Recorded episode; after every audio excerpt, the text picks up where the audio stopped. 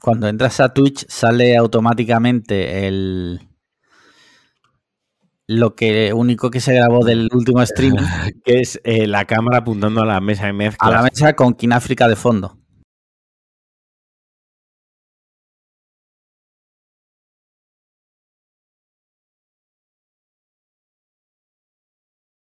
Hola a todos y bienvenidos a Cliffhanger, primer episodio de marzo. Bueno, eh, bueno. No, segundo episodio de marzo. Segundo episodio de marzo porque el primero fue el del evento, primer evento mundial Cliffhanger. Recordemos mundial, esto es importante porque nunca antes en se, había hecho, se, había hecho. se había hecho un evento Cliffhanger, ¿vale? Entonces, pues esto es importantísimo porque se hizo historia, no solo el gigante noble hace historia, sino que nosotros también eh, lo hicimos ese día. Bueno, eh, como siempre, estoy aquí con, Marquino. ¿Qué tal, Marquino? ¿Cómo estás? Hola, bien, bien. Bien, hoy estamos retransmitiendo esto en contraprestación, en contrapunto, ¿no? Para compensar los problemas técnicos del otro día. el día del, evento. Correcto. Y también para, bueno, para como ese día se anunciaron una serie de cositas, que se verían cositas pronto, pues la... Queríamos dinero vuestro. Eh, básicamente, sí. Mm. Entonces hoy vamos a intentar compensarlo, ¿vale? Eh, bueno, eh, como siempre, la previa ya la hemos grabado. Los que sois mecenas lo tendréis en cuanto esté disponible. Revisad vuestra bandeja de entrada porque os llegará un mail de Patreon. Y si no, pues vuestra aplicación de podcast favorita. dicho lo cual, ¿te parece que primero comentemos el gran lanzamiento que anunciamos en el directo. Venga, va, dale. Lo pongo, lo, pincho en pantalla. Pínchalo en pantalla, por favor, pínchamelo. Ya lo tenemos. Perfecto. Eh, hemos lanzado una tienda de merchandising. Eh, nos hemos aliado con Aingeru, nuestro partner en cosas de diseño, bueno, el que nos ha diseñado muchas cosas. Y hemos, eh, hemos oído las voces que pedían, por favor, queremos una camiseta, queremos. Pues claro, eh, había dos opciones. Eh, era hacer lo típico, en plan de, pues eh, yo escucho Cliffhanger, ¿no? Que hacen algunos y que lo respeto porque, oye, cada uno. Porque, la verdad, escuchas Cliffhanger. Claro, claro. Pero no voy a entrar a juzgar cómo lo hacen los demás. Pero nosotros queríamos hacer algo distinto y la verdad es que le dimos libertad absoluta a Ingeru para que hiciera lo que él quisiera. Excepto poner una bomba. claro, bueno. Eh, le pedimos por favor que reprimiera sus instintos primarios eh, de vasco y que no pusiera bombas. Dijimos, mira, céntrate, por favor. Eh, vamos a hacer una taza y dos camisetas. ¿Vale? Y ya tenéis la colección, lo estáis viendo en pantalla, si, si, si por, al contrario de, de, tal nos estáis escuchando, pues es muy sencillo. Entráis en trongotextil.com barra colaboraciones barra cliff-hanger, ¿vale? De, todas, formas, el enlace estará en la descripción. Exacto. ¿Vale? Para que nadie se tal. Ahí tenéis, dicen, dicen en el chat, de hecho, la taza funciona, confirmamos. Bueno, Vamos a enseñar un poco la taza, a ver si carga. Tenemos la taza, tenemos eh, la frase favorita de Alex en el podcast y por detrás tiene Cliffhanger con la firma de Aingeru. Sí. Y el caso, pues vamos a explicar un poco porque tenemos en la tienda, tenemos eh, cuatro productos. Una cosa, de estos cuatro productos, el único que en principio se va a quedar para siempre, al menos por ahora en, nuestra, en nuestro planteamiento, es la taza.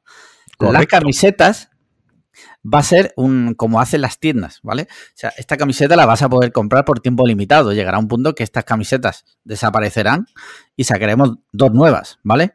Esa es nuestra idea. Con lo cual, si queréis tener la colección, tendréis que comprarla antes de que se agote.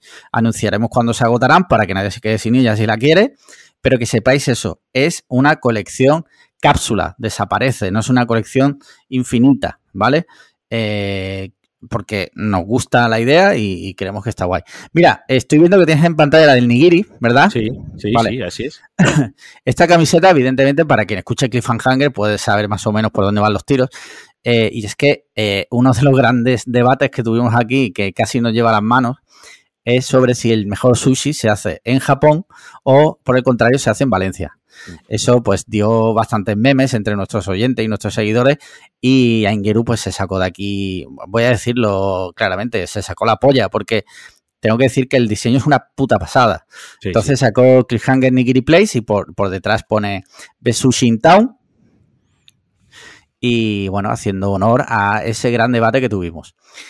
Siguiente camiseta que tenemos, eh, la camiseta de la lata, que le podemos decir que es la de la lata, pinchamela ahí, bueno, ya la tienes, perdona. Y es que, como bien sabéis, como bien saben nuestros oyentes, somos literalmente eh, adictos al Monster Energy, ¿vale? Sí, vaya, yo no se ve ahora mismo, aquí se ve. ¿Tú te estás quitando o sigues bebiendo Monster? Yo, ahora mismo veo más que antes. Ah, vale, pues está bien eso. El caso es que si eh, lo pone aquí en el texto, mira, te voy a leer, eh, que yo escribí los textos de la, de la tienda y perdona que me, que me venga arriba, pero creo que esta quedó muy guay. Te lo voy a leer porque creo que es divertido. Dice, Alex Lian y Marquino son auténticos adictos al Monster. Y si algo ha demostrado esto es que incluso así no florecen las ganas de vivir. Si quieres ser como ellos, debes llevar la camiseta Cliffhanger Records con absolutamente un 0% de energía. ¿Vale? y sale una lata, e inspiración de Monster Energy, que pone Absolutely Zero Energy, que es la realidad. O sea, tenemos cero energía, cero ganas de vivir. Cero ganas de vivir. Y por detrás, pues otra gran frase del podcast histórica es o no, no está grabando, pero en inglés. ¿Vale? Y ya para ir terminando sobre la tienda camiseta, pues eso, tenéis cuatro, cuatro opciones. Tenéis la taza, 14 euros envío incluido, las dos camisetas, cada una por 20 euros envío incluido, y ya si queréis taza y, camiseta por 30 euros tenéis las dos puestas en casa. O sea, una taza y una camiseta en tu casa. O sea, sinceramente, eh, mejor precio. Mm, no se puede. No se puede. ¿Vale? Y así que nada, ya sabéis, si queréis, pues ahí lo tenéis. ¿Y qué te parece si pasamos a las preguntas de nuestros mecenas? Venga, va, dale. Eh, una semana más, nuestros mecenas, ya sabéis, desde 3 euros, sí amigos, sí, has escuchado bien, 3 euros. La oferta del euro acabó, sabemos que hay crisis, han subido los precios, ha subido el transporte, han subido las materias primas y evidentemente ha subido Cliffhanger. Eh, por 3 euros, que tampoco es mucho. O sea, eh, un niño en África te cuesta bastante más caro. y no te hace reír, te hace llorar cuando te mandan las cartas. Entonces, pues ahí tenéis, desde 3 euritos podéis ser. Eh, y nuestros mecenas, entre otras cosas, nos pueden mandar preguntas, como la que nos manda Alejandro Cámara, dice, leer si salió bien. Vale, esto lo mandó el 28 de febrero. Buah, directazo, enhorabuena. Ah, vale, vale, lo capto. Leer si salió mal. Bueno, chicos, no, no os desaniméis, a la próxima saldrá mejor. Leer siempre, taco de best. Bueno, salió, no salió mal. Lo único que falló fue el directo, tío, el streaming. Es una putada, pero. salió mal para quien no vino. Claro. Que se lo perdió. También te digo, así se valora más. la próxima vez que hagamos un evento así, os recomiendo encarecidamente que vengáis, porque quién sabe si va a haber fallos técnicos y os vais a quedar sin verlo. O sea que yo, si fuera vosotros, sin duda alguna, eh, vendría la próxima. ¿Sabes quién no tuvo fallos técnicos? Al parecer, Zetangana. Ah, Zetangana no tuvo fallos. Hombre, vamos a ver. Pero Zetangana te está cobrando 75 pavazos por, por verlo, ¿sabes? imagínate pagar. El playback. Pagar 75 euros por ver a Zetangana con los pantalones por los sobacos, una camiseta de tirantes, un mostacho y verlo bailar. Pagar, pagar 75 pavazos por eso, o sea. En fin, cada uno que haga con su dinero lo que quiera, pero. No sé, duras declaraciones. Durísimas declaraciones.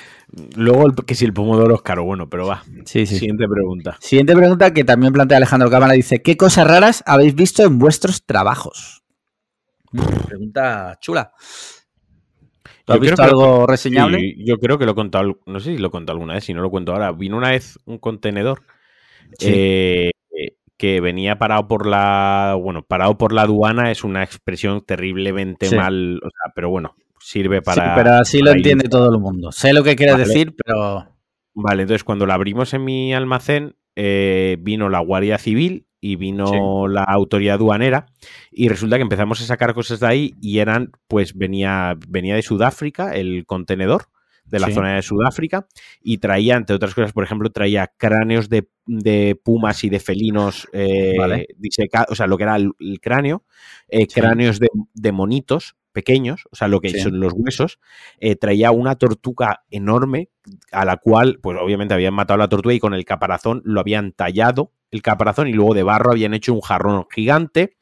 Abrimos una caja y venía como un árbol gigante cortado pues para hacer una mesa donde habían unas cucarachas y unos bichos como tu cabeza de grande. O sea, tal y como abrimos en la caja, la cerramos, me fui al, recuerdo que me fui a Mercadona, compré todos y cada uno de los tipos de insecticidas que tenían, o sea, el de mosquitos y moscas, el de cucaracha, el de hormigas, el de no sé menos, todos. Y tal cual ah, me ayudaron dos empleados míos, abrieron un poquito, pero muy poquito la caja y empezamos a tirar los sprays vaciamos los sprays a full y volvimos a tapar la caja y le pusimos peso encima, le pusimos un palet con que traía cemento encima de mil kilos para que no se abriese la caja, en plan. Para que se murieran ahí. Para que se muriese todo. Y empezamos a, abrir cosas y estaba el de la autoridad aduanera a mi lado, que era bastante parguelas. Y en una de esas estaba el que le tocaba manipular las cosas era a mí, ¿no? Porque esta gente quiere mandar mucho, pero luego cuando hay que tocar cosas que vienen del extranjero de dudoso origen, se hace caca. Eh, se hace caca, ¿vale? Yo tenía puesto guantes y tal, y ya estoy abriendo y saco, pues es una cabeza de mono, otra cabeza de no sé qué, y le digo yo, eh, le digo, ¿te imaginas que lo siguiente que abro es una muñeca de vudú?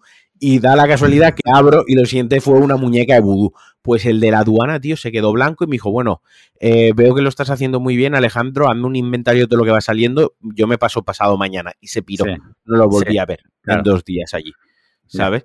En fin, eh, eso escaló eh, la persona en cuestión, quien importó el contenedor, eh, acabó en la cárcel.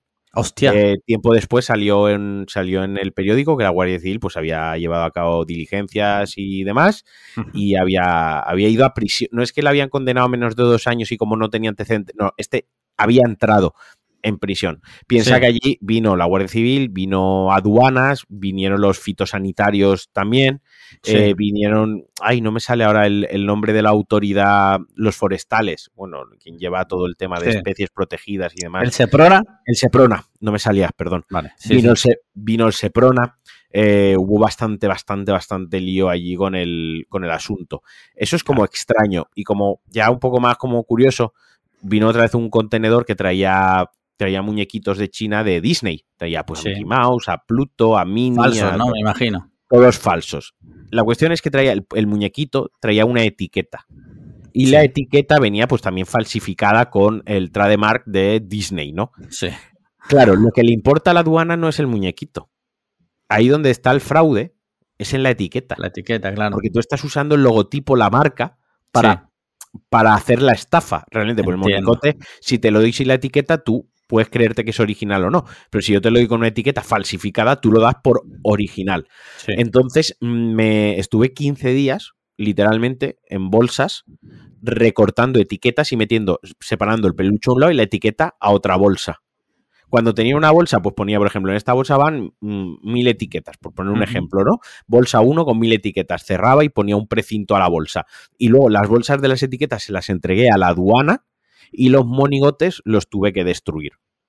Entonces, donde estaba realmente el delito era en la, en la, en la etiqueta, no en el, peluche.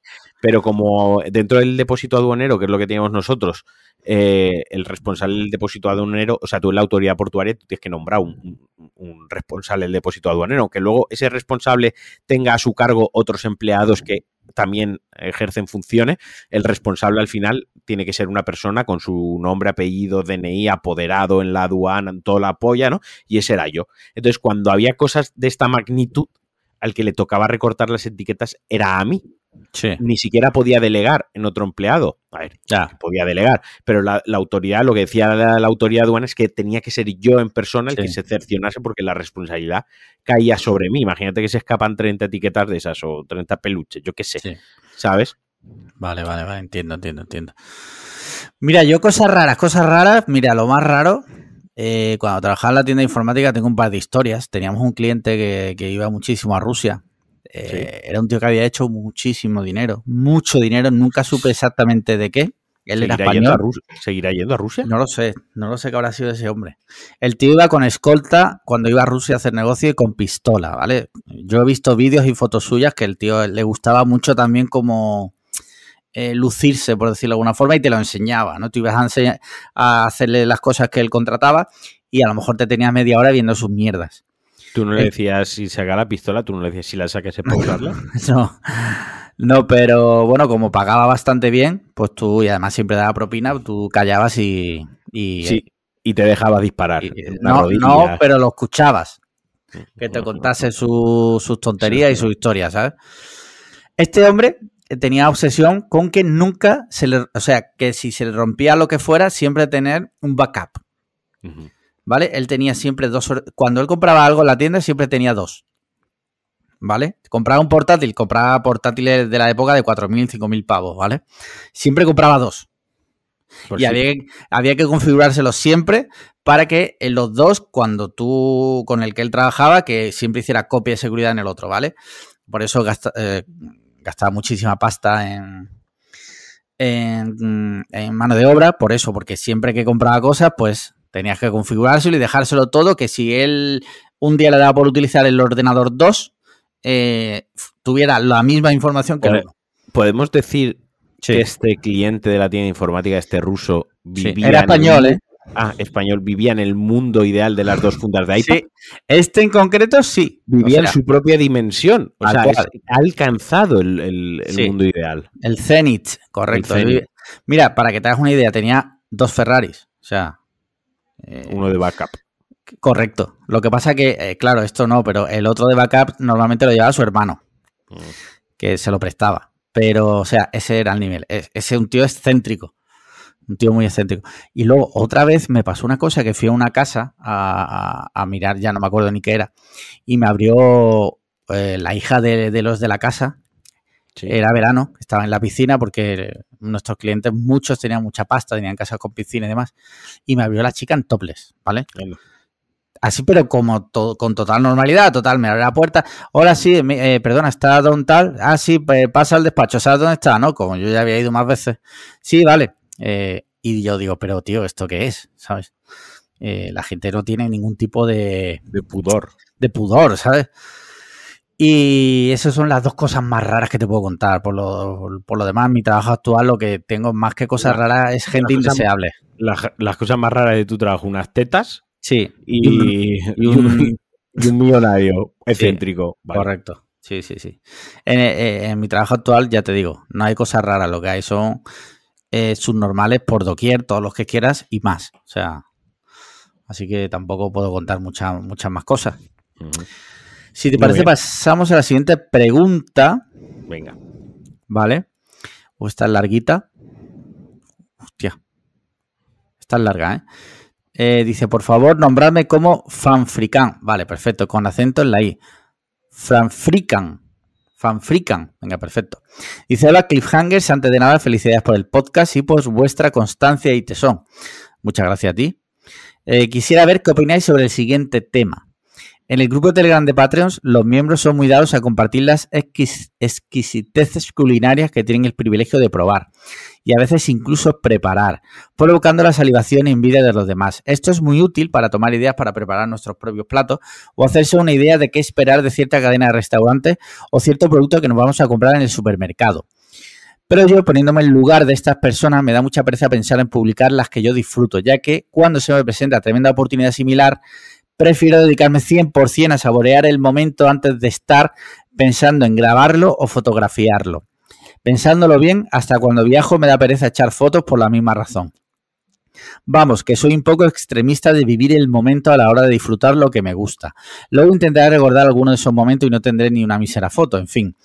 Luego está el otro extremo de la gente que es capaz de vivir su vida a través de la pantalla del móvil, para luego colgarla en redes sociales, que supongo que lo disfrutará a su manera. Y esta y entre esos dos extremos está mi pregunta.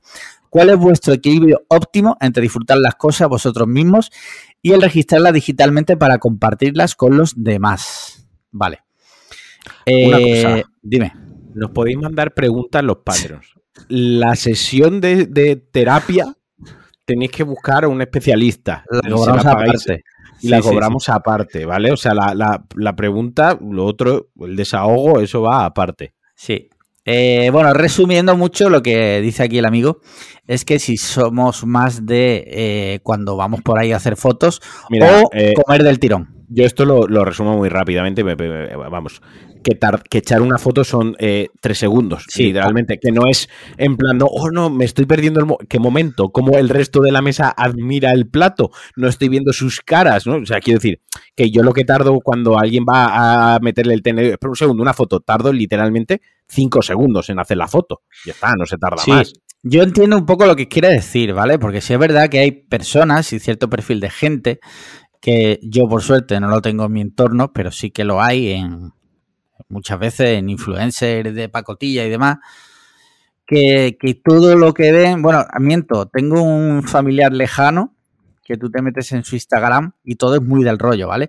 Es, es más, eso yo creo que lo que quiere decir él es gente que todo, eh, muchas cosas las hace más que por el disfrute, por el compartirlo. ¿Vale? Eso sí, yo ah. no es que lo vea mal, porque cada uno tiene derecho a vivir su vida como quiera, pero sí es verdad que yo no comulgo con eso. O sea, yo... A ver, ya cada cual a partir de ahí ya que viva, por supuesto, es que quiénes somos nosotros para decir cómo tiene que vivir nadie la vida. Si no sabemos ni, vivir la nuestra, mira tus últimos 15 días.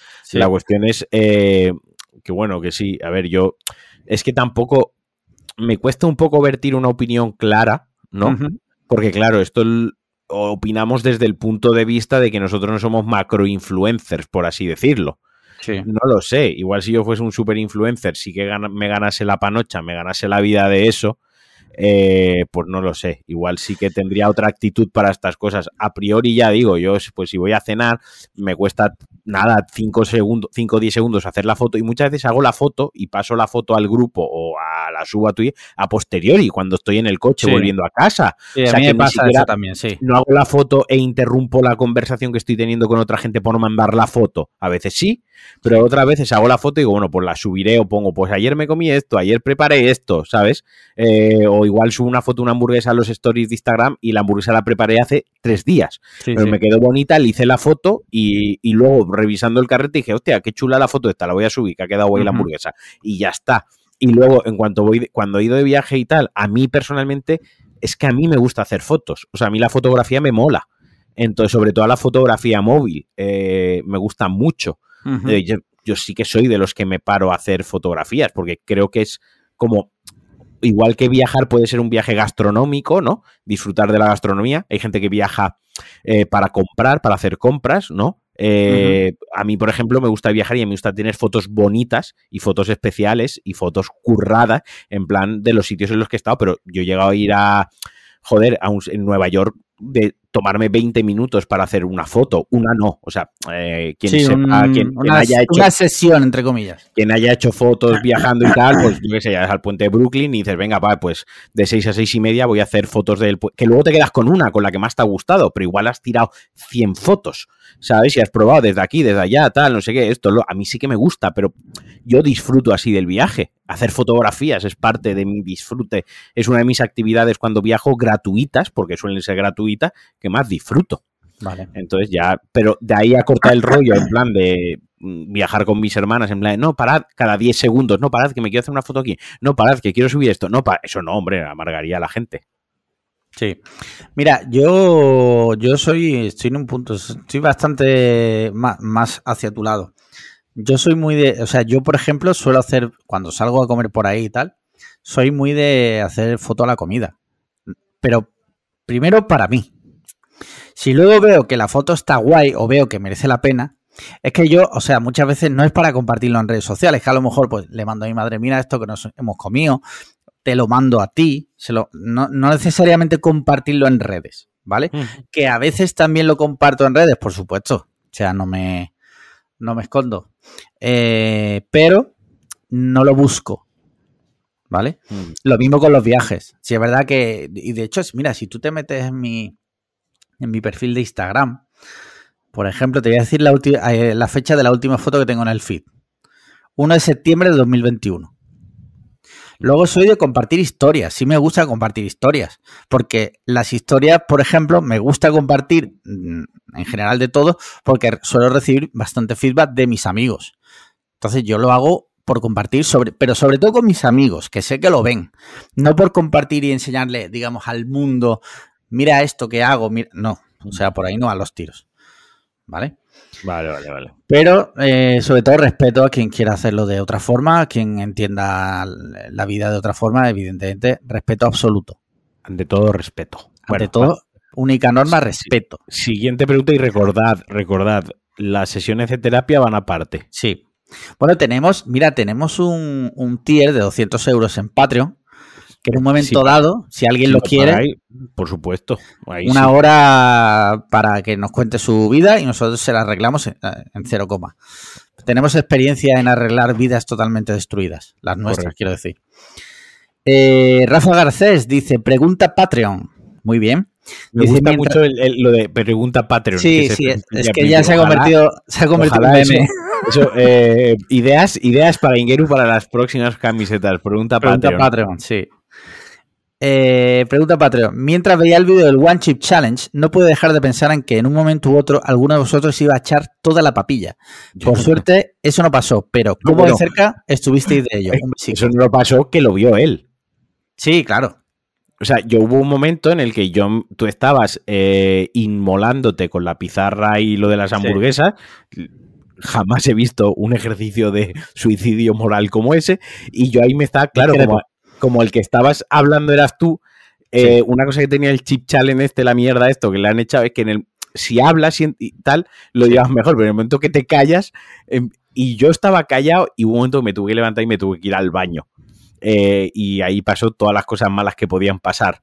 Eh, pero muy mal, tío. O sea, es de, de, los peores momentos que he vivido nunca. Y cuando veo el vídeo, además soy yo y como que estoy cuando me pongo, he visto tres o cuatro veces el vídeo, tampoco me lo pongo constantemente. Pero sí que es verdad que estoy viendo constantemente la muerte en mi cara. Es como, es que realmente identifico ese momento como que lo estaba pasando muy mal. Sí.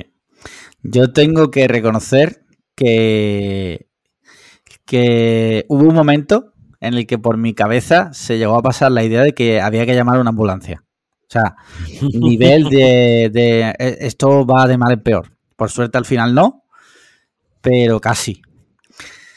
Y respondiendo a la pregunta de Rafa, eh, mira, Rafa, yo personalmente es que no soy muy de vomitar. O sea, yo no recuerdo la última vez que vomité, entonces mm, no es eh, mi, reacción, no suele ser esa. Entonces, yo, recuerdo la última vez que vomité porque fue el otro día, pero la anterior no la recuerdo porque yo, o sea, eh, hay, si hay algo en la vida que yo aguanto hasta el extremo, no es ni siquiera cagarme encima, es no vomitar. No hay cosa que más odie de las, digamos, de los glitches o de los bugs que puede tener el, cuerpo humano en su funcionamiento. Eh, el de vomitar es el que peor llevo, tío. O sea, la congestión nasal, que por ejemplo hay gente que ya súper mal lo de la congestión nasal, mm. la tos, los estornudos, el dolor de oído es una otitis, eh, diarrea, eh, infección de orina que alguna vez he tenido. todo este tipo de... Vomitar no. O sea, me he roto huesos, tío, me he roto costillas, clavícula, he tenido accidente de vomitar, no. Es donde tengo el límite es el límite. Odio vomitar. Vale. No, yo igual de pequeño sí vomitaba más, pero de adulto tengo que decirte que es que ya te digo que ni me acuerdo la última vez que fue. O sea que de puta madre. Eh, siguiente pregunta. Venga. Adrián dice, hola, imaginad que sois dos ucranianos que conseguís asilo en España y cuando bajáis del autobús estáis en Badajoz. ¿Qué haríais? Hombre, eh, comer carne de cerdo. Hay muy buena en, Extremadura. me, lo creo, me lo creo. Buscaría en internet cosas típicas de Badajoz. Pues. ¿Qué, hacer en Extremadura? ¿Qué hacer en Extremadura? ¿Sabes? Mm. Pues hombre. Través en Google Translator, pone ucraniano todo español, ¿no? Que esto es muy de, esto es muy de, del meme ese que hay de eh, cualquier cosa en España, cara como de asco. Cualquier cosa en Japón, el mismo, exactamente la misma imagen. Tal cual, tal cual. Eh, eh, el otro día fue, porque ya no, ya ha, variado cualquier sitio, ¿no? Pero el otro día vi uno que ponía mm, tener estas vistas viviendo en Italia. Y te lo juro, era una foto de un pueblo asqueroso. O sea, sí, sí, era un pueblo, era Villa, normal. Villar, Villarrobledo de El Segura. Sí, sí, sí, sí, Villarrobledo del Segura. típico pueblo que te dicen tus padres, vamos a hacer una parada ahí y tú les, les Estás cagando a los muertos, total, total, total. Exacto, ¿sabes? Sí, sí.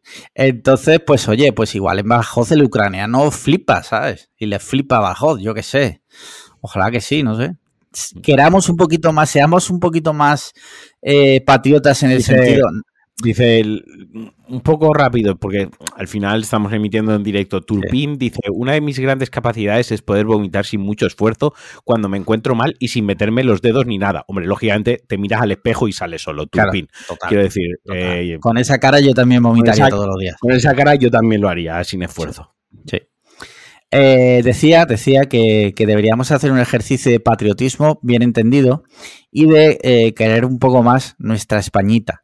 ¿sabes? Sí, sí, yo, no, no, yo lo he reivindicado dos Hay rincones, sí, sí, hay rincones preciosos en España y, hay que reivindicarlo. No, no, y que, y, que, literalmente lo del meme de, Japón sí que surgió así, pero yo, o sea, yo conozco gente, o sea, yo, yo he tratado de tú a tú, he tratado mucho en intimidad a gente que literalmente es ese meme, que es tan ignorante y tan cazurra como para eso, para literalmente cualquier cosa en Japón o en Asia, ¿no? ¡Wow! Incluso en Estados Unidos, ¡wow! En España, me, qué aburrido, ¿sabes? Es como el ramen, bueno, pues el puchero de tu abuela, yo qué sé. Eh, eh, de acuerdo. Mm, pero es que hay gente que es así, literal, y más de la que nos pensamos. Y gente a lo mejor que la tenemos un poco como que la tenemos por persona relativamente culta o relativamente ilustrada, ¿no? Y luego resulta que son memos.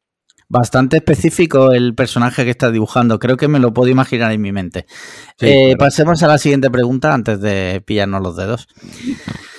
Eh, vale, esta persona me pide por favor que no, que no diga su nombre. Eh, ¿Quién es?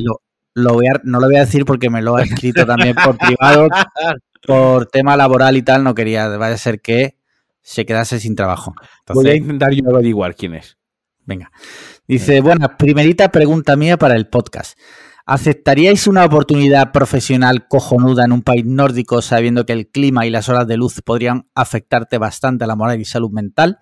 De hecho, en una de las primeras personas que pensé que a lo mejor ha tenido un debate interno similar fue en una de las hermanas de Marquino. Mi caso sigue siendo hipotético por ahora, pero puede que haya opciones de conseguir esa oferta. Un saludo, cracks, y muchas gracias por todas las horas de entretenimiento. Yo, yo me iría, quiero decir. Depende de, muchos factores, ¿vale? Mi hermana, mi hermana se fue. Y, en principio tú te vas y no es algo, pues yo qué sé, te vas a trabajar. Ella se fue a trabajar. No, no, ella no se fue ya directamente de la eh, mentalidad, jamás vuelvo a España, adiós Españita, ¿no? Mi Españita, Charizard. No, ella se fue, se alquiló un piso y tal. Simplemente es que le han ido bien las cosas, ha progresado, ha hecho su círculo de amistad, se ha adaptado bien y se, y se ha quedado allí y se ha, y se ha asentado. Pero también es verdad que la conexión de países nórdicos con España a día de hoy, con los vuelos, bueno, ahora en concreto, a concreto 15 de marzo de 2022, no es lo mismo por temas de combustible, inflación, guerras, eh, pandemia y todo lo que se nos está dando, pero por lo general, eh, ella cuando se agobia del sol, de, o sea, del no sol del tiempo y tal, pues se cogía un vuelo, venía, pasaba un fin de semana o tres días o cuatro o cinco días aquí en, España, en Valencia, para ser más concreto, y se volvía a ir. ¿Sabes? qué quiero decir, yo lo cogería. Yo si es una buena oportunidad laboral para crecer laboralmente, luego también las expectativas de vida que tenga cada uno. Obviamente, yo he pasado, yo he estado tiempo allí, no viviendo, pero sí que verdad que tengo bastante contacto y tal. Que aquello no es una cueva. Quiero decir que allí hay cines, hay ocio, hay tiendas, hay discotecas, hay, eh, no sé, con centros comerciales, hay vida, ¿me explico? O sea, no quiere decir, no es, eh, no, es que amanece a las eh, 6 de la mañana y se hace de tarde a las 4 de la tarde, ya no se hace más vida fuera, no, no, en absoluto se hace vida, simplemente que cambias tus horarios y a lo mejor cenas un poco antes, se te hace un poco antes de noche y ya está. Pero vida como la entendemos aquí, como occidental, como pasártelo bien, salir, hacer cosas, ocio, entretenerte, hay de todo, es exactamente igual. Exactamente, más caro, pero exactamente igual. Sí. Mira, yo mi respuesta que te voy a dar, eh, amigo, amigo de internet, es que si no tienes, eh, si eres relativamente joven, si no tienes cargas, personas a tu cargo, ya puedan ser hijos, o pueden ser personas mayores que requieren de tu atención y, tal, pues si es una buena oportunidad laboral, cógela. Ya tendrás tiempo de arrepentirte si estás allí y ves que te está afectando mucho el tiempo. Cógela y, y ya está. Y si luego dentro de seis meses te encuentras mal, pues buscas otro trabajo aquí y, o nos, escribes y te diremos que no estés triste. Bueno, o, nos escribes y nos dices, mira, os hice caso, pero me arrepiento, ¿qué hago? Y, entonces ya, pues, eh, decidimos que, que, te toca ahora. ¿Vale, amigo? Amigo de internet. Eh, siguiente pregunta, dice Nacho Lasaosa. Mira, la primera, lo he dicho bien, ¿eh, Nacho? ¡Vamos! Sí, sí, sí. Dice, llevo varias ediciones sin ejercer mi privilegio Patreon de mandar preguntitas. Desde solo un euro al mes, todos podemos... te equivocas, Nacho. De solo tres euros al mes, los nuevos, los antiguos se quedan en el euro. Y dado el éxito del evento que me perdí por ir a la boda de mi gran amigo Radio Gea, tan amigo no sería si puso la boda el mismo día que el evento, pero ese es otro tema. Quiero aprovechar para comprarme una camiseta o las dos de Cliffhanger. Ah, perfecto. Me está quedando eh, muy publicidad encubierta esto, sí, sí, un poco, pero bueno. Dice, así que aquí va la pregunta. ¿Cuál, de ¿Cuál es vuestro diseño favorito de los disponibles? Y ya que estoy, ¿qué talla me recomendáis? En caso de duda, ¿cuál tendría Alex? Bueno, me imagino que se refiere a mí. Eh, vamos a ver, Nacho, eh, ¿cuál te, la talla, la XXL es la que yo tengo y me queda ceñida, ¿vale? Me queda un poco choricera. Tengo que adelgazar un poquito todavía para que me quede bien. Y con respecto al diseño, es que me gustan las dos, tío. Si tuviera que elegir solo una. Claro. Yo no podría. Quizá la del nigiri. Yo no sabría decir. Yo no sabría decir. Me gustan las dos mucho. Es que elegir una sobre la otra es menospreciar la otra sobre la una. Y Pero se lo ya, mucho. Las dos están increíbles. Pero sí es verdad que quizás porque como en realidad es que no, tío. Está, es que está la dos muy guapa. La del nigiri tiene. Es que depende de lo que te guste, los colores, es que depende de muchas cosas. Eh, la de la lata es más azul. Si te gustan los azules, no vas a tener problemas. Pero si no te gusta el azul, por sí, porque la lata es azul. Sí, sí. Porque es de. Sí, claro, coño, de Monster joder. sí, coño, pero que me está ah. haciendo gracia tu razón a mí de. Bueno, por, los colores. Por los colores, que es que a lo mejor el azul hay gente que no le mola. Estamos ahora en una clase de primaria. Sí. Y si no, pues yo qué sé, es, que es un gusto personal. O sea que, sea cual sea, seguro que, obras bien. Amigo Nacho. Muy bien. Siguiente pregunta, Pablo Guerrero Bernabeu dice: ¿Puede gustarte el podcast de Jordi Wild y caerte bien Pérez Reverte sin ser un cuñado de libro? Bueno, tengo que decir que precisamente el otro día escuché la entrevista que le hizo Jordi Wild. Es, que esto es como la distopía más chunga que nos ha tocado vivir. Jordi Wild entrevistando a Pérez Reverte. Tengo que decir que ha sido la primera vez que, he visto una entrevista de esta de Jordi Wild en la que Jordi Wild estaba callado. ¿Pero te has visto las dos horas y media de la entrevista entera? Sí, sí, me, lo he escuchado en el coche.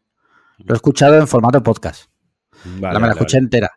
Es impresionante por una sencilla razón. El personaje de Pérez Reverte es que tiene mucho que contar. Tú a Pérez Reverte lo tienes que dejar hablar, porque nada más que hablando de lo que ha vivido en la guerra, cuando ha ido a la guerra, eh, es impresionante las anécdotas que tiene. Eh, entonces, mm, yo creo que te puede gustar el podcast de Jordi Wild y Arturo Pérez Reverte sin ser un cuñado, sí lo creo. Sí lo creo, claro que sí. Sí. ¿Tú? Yo no me pronuncio. O sea, eso es que sí, que piensas que no, sí se No, no, no.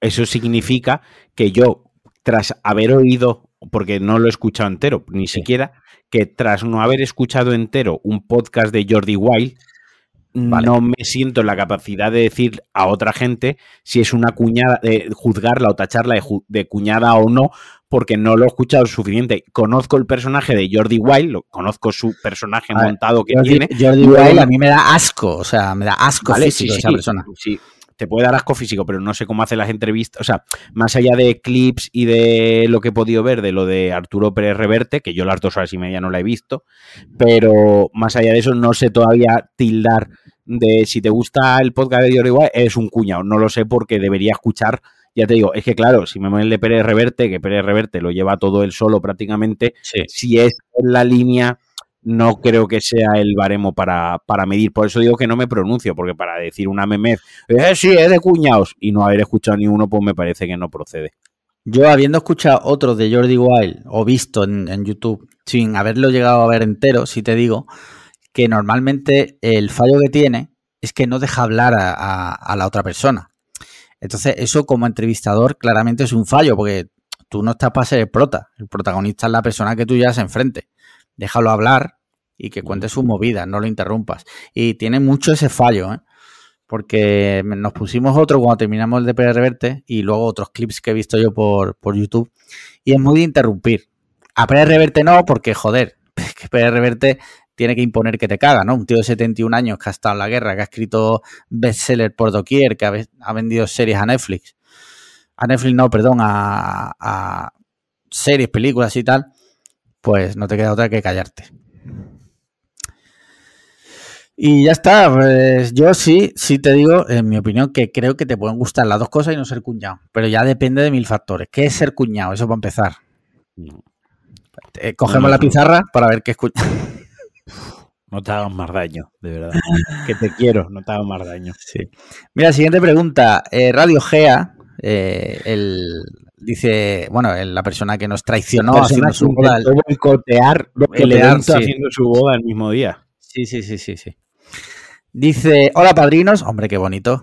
Dice, ¿qué nombre podríamos ponerle a la ensaladilla rusa para cambiarle este nombre tan cursado? Originalidad, no me digáis ensaladilla nacional ni ensaladilla de patatas y mayonesa con cosas. Yo pienso ir a partir de este momento con este nombre siempre a cualquier bar. Y si del podcast sale que el nombre a partir de ahora es ensaladilla de pollas venosas, pues así será como la pida de aquí en adelante. Un saludo. Eh, es curioso porque nada más que estallar la guerra, bueno, estallar la guerra por decirlo de alguna forma, eh, hubo bares que lo, le cambiaron el nombre a ensaladilla ucraniana.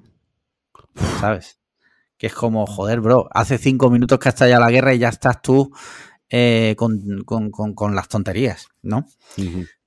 Yo le seguiría llamando ensaladilla rusa. Sí. Yo personalmente, ¿eh? A mí no me afecta porque como no la pido porque no me gusta, es ah, ¿no te gusta? que no. tú y yo hemos ido a comer muchas veces y muchas veces pedimos ensaladilla rusa y yo, y, yo, he dicho no me gusta pero podéis pedirla y luego ni, la he probado. Sí, sí, sí. Pero la propuesta de Radio Gea de las pollas venosas me gusta. Eh, quiero que la pida así a partir de ahora. Yo voy a ser un poquito más comprensivo y Radio Gea, yo por mi parte puedo seguir diciendo ensaladilla rusa. Ya tú decides. ¿A quién quieres más? ¿A eh, Marquino o a mí? Muy bien. Puedes hacer otro eh, esquema de lo que es una ensaladilla rusa y de ahí sacamos variantes. Si lleva atún, si lleva guisante, si no lo lleva. Sí, correcto. sea, sí. Siguiente pregunta. Eh, Adri Gómez dice: Pregunta Patreon. ¿Qué virtud de vuestra personalidad os gustaría cambiar por otra virtud y qué defecto que pensáis que tenéis cambiarías por otro defecto? Un abrazo, sois muy grandes. Ah, curiosa pregunta. Esta es jodida porque para empezar hay que hacer como un análisis interior para ver cuáles son tus virtudes y tus eh, defectos, como si de una entrevista de trabajo se, se, tratara. Sí, ayer tuve que escribir el About Me del currículum y estuve literalmente como 35 minutos mirando el recuadro donde como mucho podía meter 160 caracteres eh, y estuve ahí en plan, trágame, o sea, esto es lo peor que he tenido que escribir en la vida. Me Pusiste, mi mayor eh, defecto es que soy muy perfeccionista. Hmm, ¿Pusiste esa? Esa es tipiquísima. Justo, justo. Sí, sí. Vale. Y no te acostarás sin saber una cosa nueva.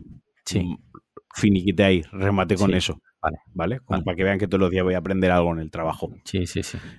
Sí, no sé. Eh, virtud, no sé. Yo soy muy ordenado por ejemplo. Soy puntual y soy ordenado, que creo que son virtudes, sobre todo lo de la puntualidad. Bueno, lo de la puntualidad es otro tema, porque más que virtud es educación, pero, pero soy una persona ser, muy... ser puntual no, no debería ser una virtud, ser puntual debería ser lo normal. Y el puntual debería ser lo normal si tienes algo de educación hacia la persona que tienes enfrente, ¿vale? Entonces, no lo sé, supongo quizás lo. Yo soy muy ordenado eh, y soy muy meticuloso y me gustaría a lo mejor cambiarlo por otra virtud. Pues no lo sé, algo... No, lo sé, no, es que joder, es complicada esta pregunta. Sí, es, jodida, ¿eh? Quizás por eh, tener más fuerza de voluntad a veces. Vale. Eh, hay gente que tiene mucha, que intrínsecamente tiene fuerza de voluntad para todo. Yo la tengo para algunas cosas y para otras no tanto. Vale. yo, mira, yo tengo, es que no sé si es virtud o defecto es eh, soy muy empático. Entonces, eso eh, a veces es virtud y creo que a veces es más un defecto, porque en mi caso a veces lo pasas mal, Eh, sí lo cambiaría al ser tan, tan, tan empático por, otra virtud o por otro defecto. Ahora, ¿cuál? No lo sé. ¿Qué virtud me gustaría tener? Hombre, mira, me, el que has dicho me gusta bastante, tener más, más fuerza de voluntad. O sea, yo no tengo nada de fuerza de voluntad. O sea, cero fuerza de voluntad. Y me gustaría tener más. Yo en cuanto a los defectos, sí que yo, yo soy muy impulsivo, eh, pero muy impulsivo.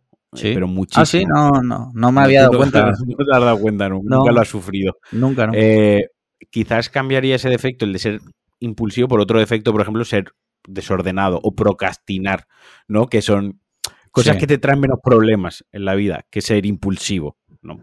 Eh, ser impulsivo puede ser una virtud a veces, en, según qué circunstancia, un impulso, una reacción rápida, una toma de decisión rápida, te, puede dar un golpe de fortuna, pero habitualmente la impulsividad mm, se suele aplicar en momentos críticos de mental breakdown donde tomas una mala decisión por actuar así. Y quizás eso lo cambiaría a lo mejor por procrastinar un poco, ser un poco más vago.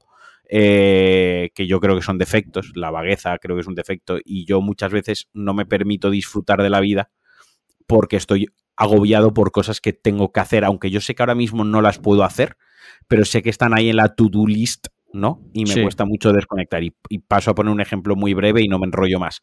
Eh, por ejemplo, yo sé que tengo que acabar los ejercicios para la prueba técnica, bla, bla, bla. Yo sé que aunque yo le he metido seis horas esta mañana, seis, siete horas, ¿no? Ya sé que mi cerebro no puede hacer más. O sea, ya, ya he llegado a mi punto, ¿no?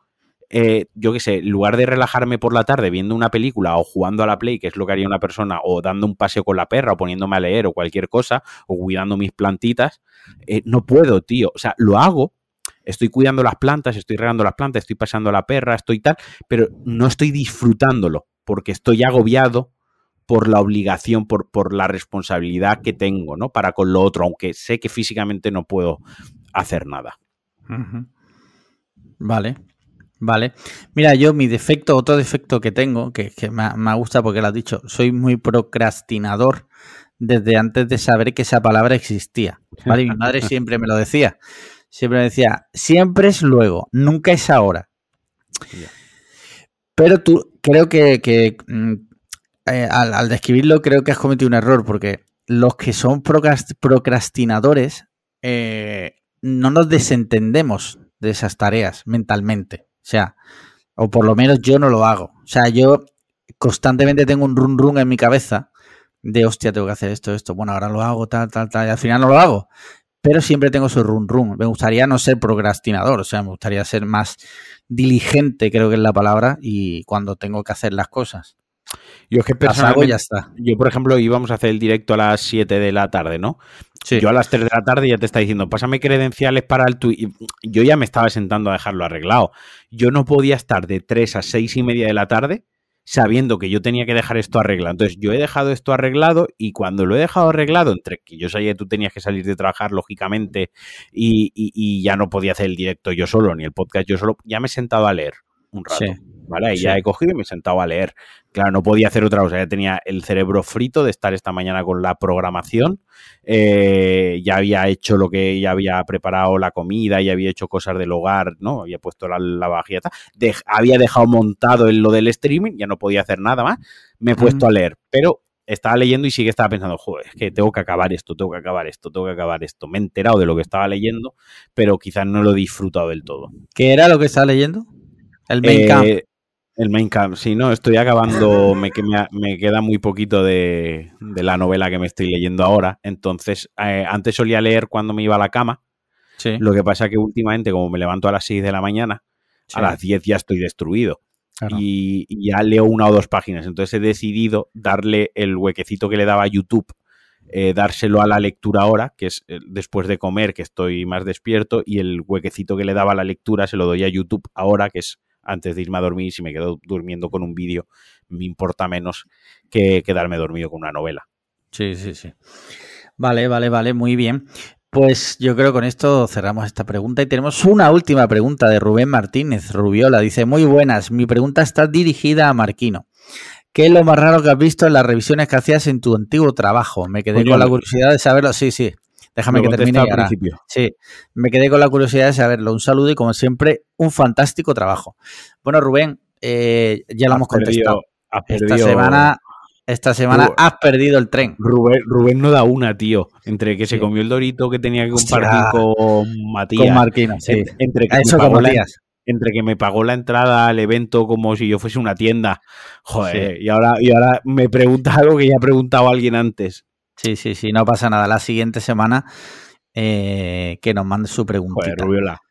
Mándala ya. O sea, tal cual estés ya, mándala, porque como Alex lee el inbox de arriba abajo, en orden de llegada, si la mandas ya va a ser la primera. Sí, sí, sí, correcto, correcto, correcto. Muy bien, pues ya hemos terminado con, con nuestras preguntas. Ya sabéis, si queréis mandar la vuestra, patreon.com barra podcast cliffhanger, desde 3 euritos podéis ser eh, mecenas y, entre otras cosas, mandar vuestras preguntas. Por cierto, voy a, voy a pinchar una cosa aquí en antena para quien lo vea, ¿vale? Eh, quien esté viendo el directo. Esta, este podcast, este podcast que estáis viendo ahora aquí, ha dicho que, que, nos va a copiar. ha llegado el momento ha llegado el momento, han pasado años, han pasado años, parece que hacía falta, ha reconocido que va a copiar a Cliffhanger. O sea, si el micro no estuviese cogido con un brazo, como lo tengo cogido, ahora mismo lo dejaría el drop, ¿sabes? Dejaría caer así el micro. En plan, ¡pum! Ha llegado el día, nos van a copiar. Sí. Vamos a volver un segundo a eh, poner a Otaku Chino. Quita eso que, nuestros oyentes y nuestros eh, espectadores no se merecen ver eso tan feo. Por Dios, hacía falta, por favor. Nos siguen a nosotros precisamente para no ver eso. Para no ver eso. Venga, va, dale. Mira, empezamos con los hot takes, si es que los paywall me dejan, porque todo tiene paywall a día de hoy. A ver si encuentro una que me deje leerte el titular. ¿Te imaginas que la hubiese buscado antes de empezar el podcast y tenerla preparada? Sí, Sí, pero entonces no sería un procrastinador nato, amigo, que ya te lo he dicho. Ah, mira, este creo que sí. Este creo que sí me va a dejar. A ver. Sí, creo que sí. Eh, te leo el titular, ¿vale? Se acabaron los anuncios de influencers sobre comida y bebida dirigida a niños y adolescentes. Un real decreto del Ministerio de Consumo limita y prohíbe las publicaciones y promociones de famosos relacionadas con determinados alimentos. Sobre todo esto yo creo va orientado a, eh, pues evidentemente, comida basura y snacks no muy saludables, ¿vale? O sea que eh, Ibai se, va a quedar, pobre. No van a si hay un influencer que va a anunciar plátano de Canarias, le van a dejar que anuncie plátano de Canarias, o si va a anunciar aceite de oliva virgen extra de Jaén, le, van a dejar anunciarlo, ¿no? Eh, lo, que no, no le van a dejar anunciar solo fosquitos. Correcto. Eh, fosquito y triguetón y un bollicao y los doritos, por poner unos. Y cereales, todo ese tipo de cosas, evidentemente. A ver, aquí ya ha habido gente que ha saltado un poco al cuello. ¿vale? Del Ministerio de Consumo. Si es verdad que el ministro de Consumo que tenemos es uno de los mayores subnormales que hay en este planeta, pero para una vez que, en mi opinión, parece que propone algo interesante, eh, habrá que ver también esto por dónde tira, eh, habrá que ver cómo lo llevan a cabo, porque quien hace la ley hace la trampa, pero yo no lo veo mal, así de primeras. O sea, yo lo veo una medida más o menos interesante porque sí es verdad que los niños son muy influenciables. Y si tú ves a tu streamer favorito mm, comiendo todos los putos días fatal. A ver. Y haciendo anuncios, como pasó, no sé si recuerda lo del Jungli. El Jungli se lo relanzó en el LE porque los, a los influencers les dio por decir que volviera el Jungli. Pero, por ejemplo, esto me no es lo mismo, no es lo mismo, pero por, por eh, yo estoy de acuerdo, o sea, yo estoy de acuerdo con la medida, ¿vale? Yo me posiciono aquí, ¿vale? Eh, en este caso me posiciono. Pero pasa un poco como cuando ves un blockbuster de Hollywood, ¿no? Que tú ves unos, unos cuerpos brutales, tanto femeninos como masculinos, ¿no? Pero luego los ves comiendo, cenando pizza, ¿no? O en una hamburguesería, en un tal y es como, no, perdona, esa persona lleva eh, un año sin comerse una hamburguesa para estar así de mazao para esa escena, ¿vale? O sea, esto es mentira. Eso es mentira. O sea, lo que tú estás transmitiendo es puta mentira. ¿De acuerdo? Lo que pasa es que eso es una película y bueno, pues es parte de la ficción de la película. Pero sí que hay, sí que hay una realidad, es que eh, los chavales, como tú dices, influenciables, que no quiere decir tontos, ni mucho menos, simplemente son cuestión de la edad, de la, de la madurez y de la vivencia propia de, cada cual. Sí que es verdad que si su influencer favorito eh, sale comiéndose un, un fosquito, por poner un ejemplo, a lo mejor el influencer se graba, le pega un boca al fosquito, mmm, qué rico, y luego lo escupe. Y, ni se acaba de comer el fosquito. Y lo ven que tienen un aspecto saludable, que está fit, que está tal, esto, lo otro. Y eso es engañoso también, ¿sabes? Sí. Se está vendiendo una imagen y se está haciendo una publicidad que aparte son productos que, joder, son nocivos. O sea, pongamos los puntos sobre el así, es nocivo. O sea, mm, yo desde aquí a full siempre lo defenderé a full con que la gente se mate con lo que se quiera matar, mientras no mate a otra gente por el camino. ¿Me explico? ¿Te quieres matar fumando? Pues bueno, te encierra en una habitación, fuma, mientras no, no hayan fumadores pasivos, te matas a cáncer. ¿Te quieres reventar el hígado a beber? Te lo revienta a beber. ¿Quieres comer mal? Come mal, tío. Es tu puta vida, es tu puto cuerpo, es tu puta movida. Otra cosa es que pidas ayuda, otra cosa es que pidas consejo, ¿no?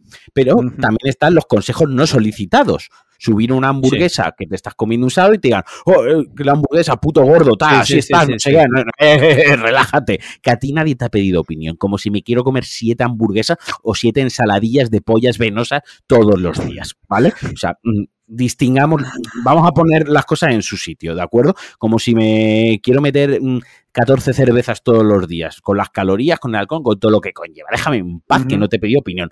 Insisto, otra cosa es que una persona diga, oye, quiero cambiar mis hábitos de vida por uno más saludable. Y ahí pues ya se le ayude, se le oriente, etc, etc.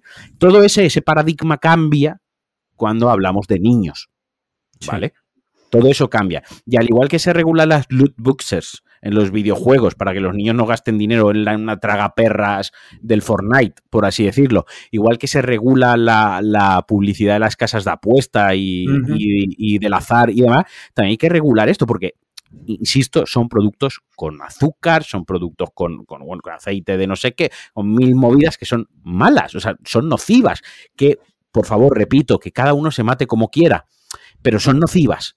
Y cuando es un niño, hay que al niño hay que protegerlo. Siempre hay que partir de que a los niños hay que protegerlo. Ya cuando sean adultos, ya, ya fuera de esa protección que les da la mayoría de edad y la adultez, pues que ya decidan lo que les dé la gana. Pero mientras son niños, hay que protegerlos. Y esto no lo digo desde un tono condescendiente ni paternalista, pero es que esa es la putísima realidad. Sí, sí.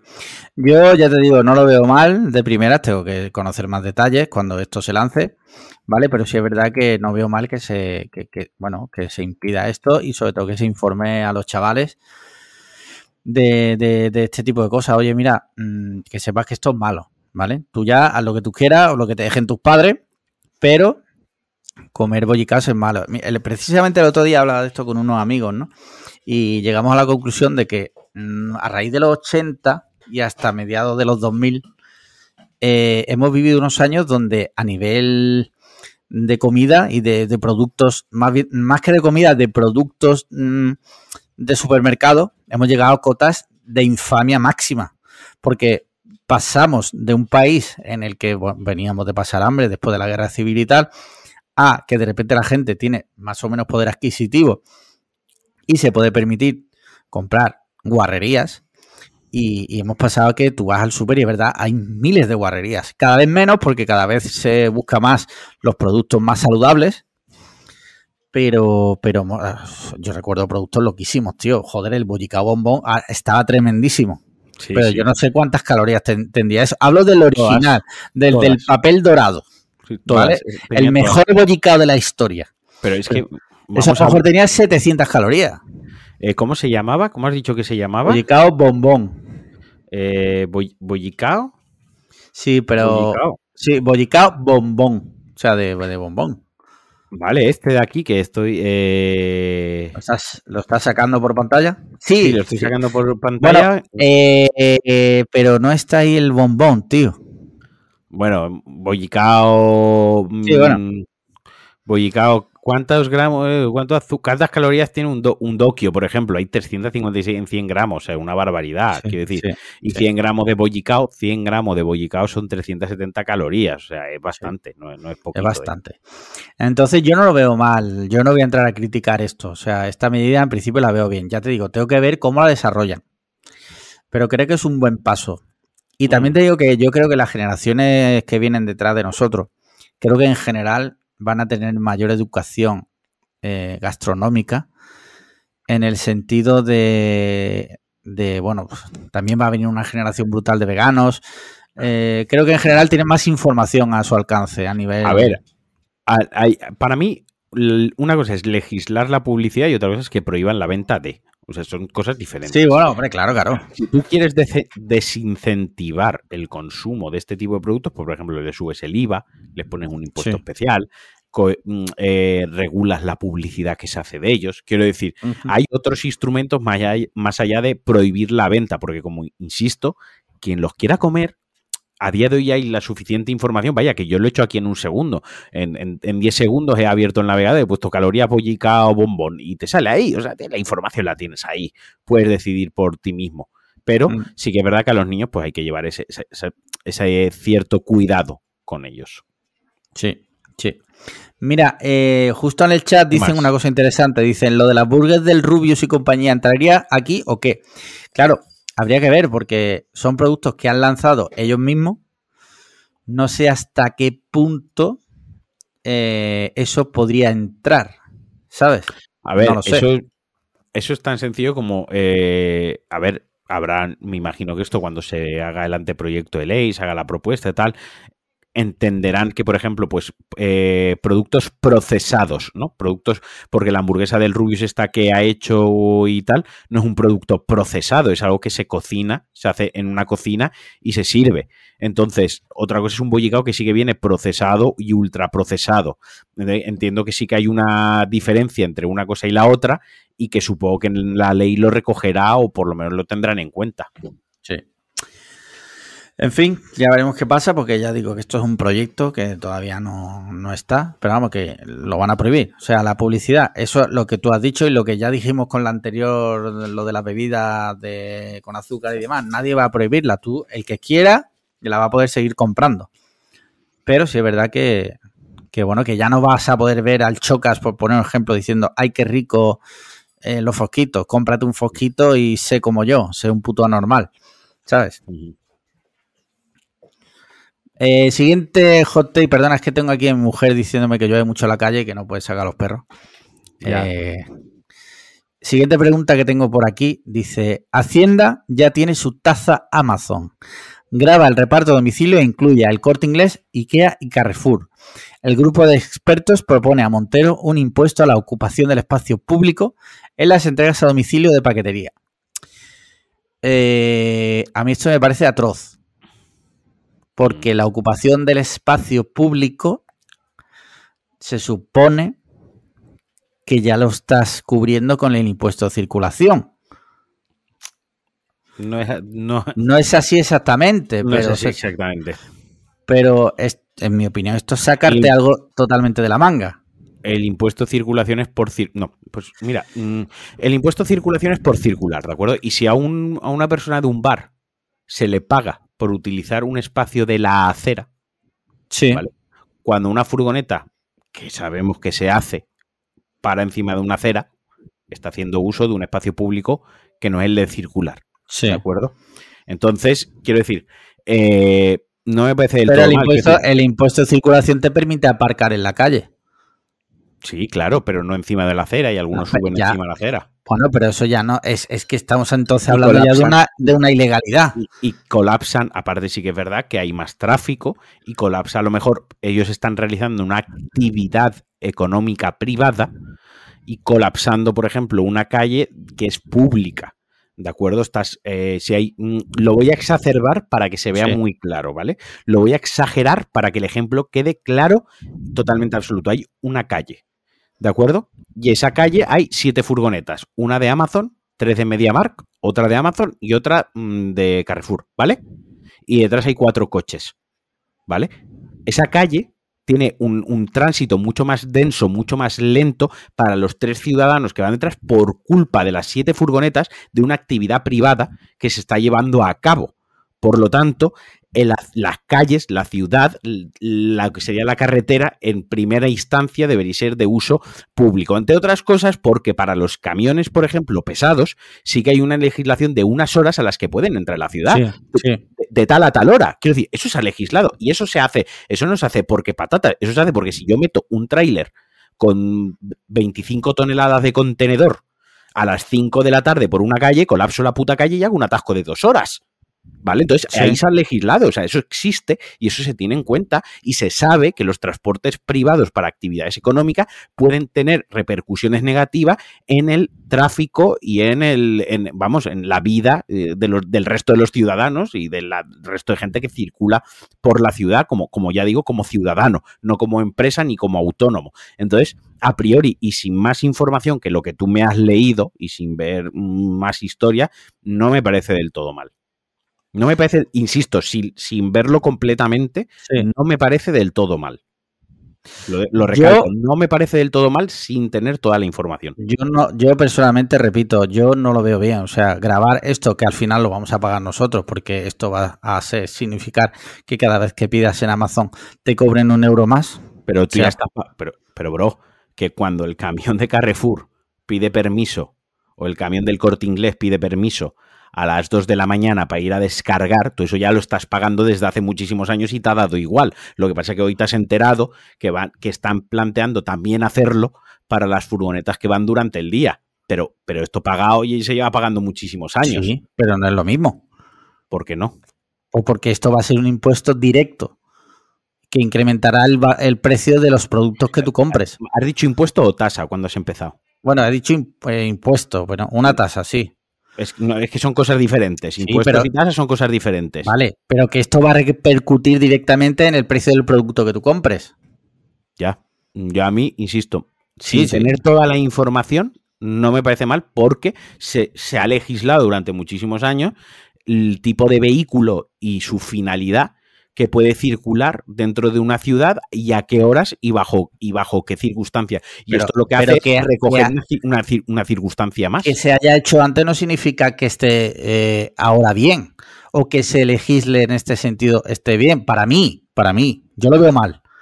yo lo veo bien. Pero entonces, si te parece bien esto, entonces también dejamos entrar los camiones de 24 toneladas a las 6 de la tarde al centro de Málaga. No, tiene, ah, no tiene nada que ver. ¿Por qué no? Pues porque no tiene nada que ver, tío. pero no tiene nada que ver. Argumentámelo. Porque, porque uno tiene 24 toneladas y el otro es una furgoneta. Bueno, pero los dos están llevando a cabo el, desarrollo de, una, actividad privada, de una pero es lo mismo, pero no es, no es igual, tío, no es igual. O sea, yo entiendo eh, a que a ti te parezca bien, me parece genial, pero eh, no lo veo para nada igual. Un camión de 24 toneladas para, para empezar satura totalmente. Te, explico otra cosa, porque, vale, te he puesto el de 24 toneladas porque lo he explicado. Uno de 7 toneladas tampoco puede. Cualquier camión de más de 3.500 kilos no puede. Vale, pero es que no tiene nada que ver que, con una furgoneta. Con una furgoneta que puede aparcar en un carga y descarga o puede aparcar en un sitio normal de, de una ciudad. Insto, insto a la gente que escucha el podcast porque esto no me lo invento. Esto ¿Quién está diciendo que te lo inventes? No, no, lo que voy a decir ahora. No lo, que he ah. dicho antes, sé que no me lo he inventado y no lo ha dicho nadie y además sé que de lo que estoy hablando estoy muy bien informado. Pero lo que voy a decir ahora tampoco me lo invento. Insto a la gente a que mañana cuando baje a la calle o pasado mañana vaya por la ciudad y vea cuántas furgonetas de reparto de Amazon, pero rotuladas de Amazon, hay, muchísimas, sí, ya lo sé. aparcadas en doble fila, dando por el puto culo. Pero escucha, pero escucha, es que eso es una ilegalidad que se debe multar, ¿eh? pero es que eso es distinto. Ya, pero, pero como no se puede, pero, pero como no se puede, como no, se, puede, o no se quiere. No a nivel local, como que no se puede multar. Alex, tú no puedes, de verdad, tú seriamente. ¿Tú no puedes, no puedes un policía poner una multa? ¿No puedes? En cada esquina, en cada calle puedes poner un policía. Hay presupuesto para poner un policía, un policía en cada calle a ver que en todas las calles no, se aparca. Eh, no, pero en todas las calles no, pero se debería, se debería por lo menos. No se puede. Eh, ya sé que no se puede. Ni, medios. por lo tanto, como no hay, no hay presupuestos ni pues medios. Entonces ahora pagamos todos eh, por, más por los envíos. No, los que pagan son las empresas. Sí, que al final lo vas a pagar tú, ya te pues digo. No le compres, pues, pues no le compres a esa empresa. Ya, pero eh, vivimos en un mundo global eh, donde esto es un sistema que se ha instalado en nuestra rutina. Tú no, puedes, tú no puedes poner un policía en cada esquina. Que yo sé que no puedes, eh, otra vez. yo te he dicho que pongas un policía en cada esquina. Yo te estoy diciendo que tú me pones de ejemplo una cosa que es ilegal, que es aparcar en la acera. Claro, pero es que pues, pues estas cosas es por lo que, e insisto, tú me lees un titular aquí y me lo sueltas y yo no tengo más información y, tampoco creo que tú te hayas leído bien de arriba abajo. Entonces, con esa información que tú me das, a priori, a mí me parece bien, porque veo escúchame, escúchame una cosa, escúchame una cosa, que vale, que pero yo te estoy diciendo, yo te he atacado a ti o algo. Pues entonces, pero me intentas convencer que a mí no me parece bien, no me vas a convencer por muchos ejemplos que pues me pongas, ni yo trato de convencerte a ti. Tú me estás poniendo ejemplos que, no vienen a cuento como lo de aparcar encima de la acera. Repito, una cosa que es ilegal o en doble fila. Otra cosa es que es ilegal y que es multable, que no se puede hacer. ¿Vale? Yo te estoy diciendo que eso me parece mal y que es como es multable, es un caso que no debería entrar en en eh, los ejemplos que estamos poniendo. Como no se puede multar a todo el mundo, pues al final la manera pone una tasa. Pues como no se puede multar a todo el mundo, pues que prohíban beber, porque como no puedes hacer control de alcoholemia a todo el mundo, que prohíban las bebidas alcohólicas, así nadie bebe y así ya no hay problemas de que la gente conduzca bebida. Yo qué sé, tío. No es exactamente así, pero son ejemplos exagerados también. Eh, si, eh, si, es que mm, si las soluciones del gobierno es grabar absolutamente todo, todo, todo, lo grabamos todo y, al final los que pagamos somos nosotros. Que me parece perfecto que te parezca bien. O sea, no voy a entrar en, que te parezca bien y habrá gente que le parezca bien. A mí, a mí personalmente, Alejandro García, le parece mal. Le parece mal porque creo que todo eso ya está cubierto con lo que se paga que ahora metan un impuesto más que vamos a terminar pagando nosotros, subiendo la cuota del Amazon Prime o de lo que sea, o del Globo o de lo que sea, pues no me parece bien a mí personalmente. Vale, vale, ya está. Yo discrepo totalmente. Quiero decir, a mí que suba la cuota del Prime, pues no comprar en Prime y ya está. Quiero decir, hasta ahí me afecta a mí el, el, bueno, relativamente, porque según la noticia, esto va a afectar a muchísimas, no son solo empresas grandes, eh, son muchas más, son muchas más empresas, por lo que cuando me lo has leído, cuando me lo has leído, me has nombrado Amazon, creo, me has nombrado el Corte Inglés, coño, yo te estoy diciendo que lo que tú me dices. Sí, claro, te he leído el titular como siempre hacemos, que no es que me esté una fórmula nueva para pillarte. Te he leído el titular y estamos hablando de lo que hemos leído. Ya está, que me parece genial que te parezca bien. Repito, no trato de convencerte. Al contrario, yo, de hecho, iría, Me parece más allá de la tasa. Yo limitaría el número de vehículos que pueden tener por ciudad, pero eso es otro tema. En función del número de habitantes y en función de las infraestructuras de la ciudad que tengan, debería estar limitado el número de vehículos de reparto que puede tener una empresa. Al igual que está limitado otro tipo de cosas, de según las farmacias, según los habitantes que hay en un barrio, los centros de etc, etc, pues también. Pero eso son, vale, pero, esos son servicios públicos. No, bueno, una, una, farmacia, es un servicio público controlado por el gobierno. No, pero es un servicio público controlado por el gobierno. Pero son privadas. Sí, son privadas, pero es un servicio público. Pero son privadas. Es que no, son dos cosas diferentes. Un servicio público puede ser privada, pero controlada por el gobierno. Pero, pero, ofreces un servicio público, igual que un taxi. Un taxi es un servicio público y es privado. Y las concesiones se dan, las concesiones se dan en función, igual que el de los taxis, en función de los habitantes que hay. Quiero decir, no se van a dar 10.000 licencias de taxi para un pueblecito de Extremadura. Claro, pues entonces sí, pero entonces el gobierno se tiene que, meter en eh, montar una empresa de reparto a domicilio, que ya existe, pero es correos, por cierto. Claro, pero es que el transporte también es un servicio público. Lo que pasa es que no, lo controla el, gobierno, pero es un servicio público, se ofrece al público. Sí, claro que es un servicio público. Yo personalmente eh, no quiero que se meta por ahí el gobierno, la verdad, porque no sé, controlar más y más cosas, no lo veo positivo, en mi opinión. En mi opinión. Vale, vale. Eh, no tengo más temas, tío. No tengo más temas. Vaya. Hemos acabado aquí con el neoliberalismo de que no controle el gobierno, no, nada. No, no, perdona, no es neoliberalismo, ¿eh? O sea, no me vayas a poner a mí de neoliberal.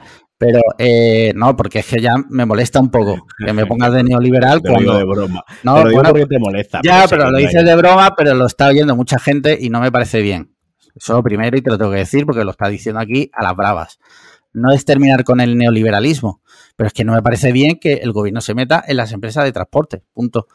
Ya está, si hay gente que le parezca bien, pues ya está, fenomenal. Bueno, pero a pues mí no me parece bien. Para tu información, el gobierno lleva metiéndose en la empresa de transporte Pero escúchame, 35 joder, 35 es que, años. De verdad, escúchame, No, que ya lo sé, que, que ya lo sé, pero que no me trates, que no, que no me lo expliques y me lo expliques como si fuera tonto, que ya lo sé.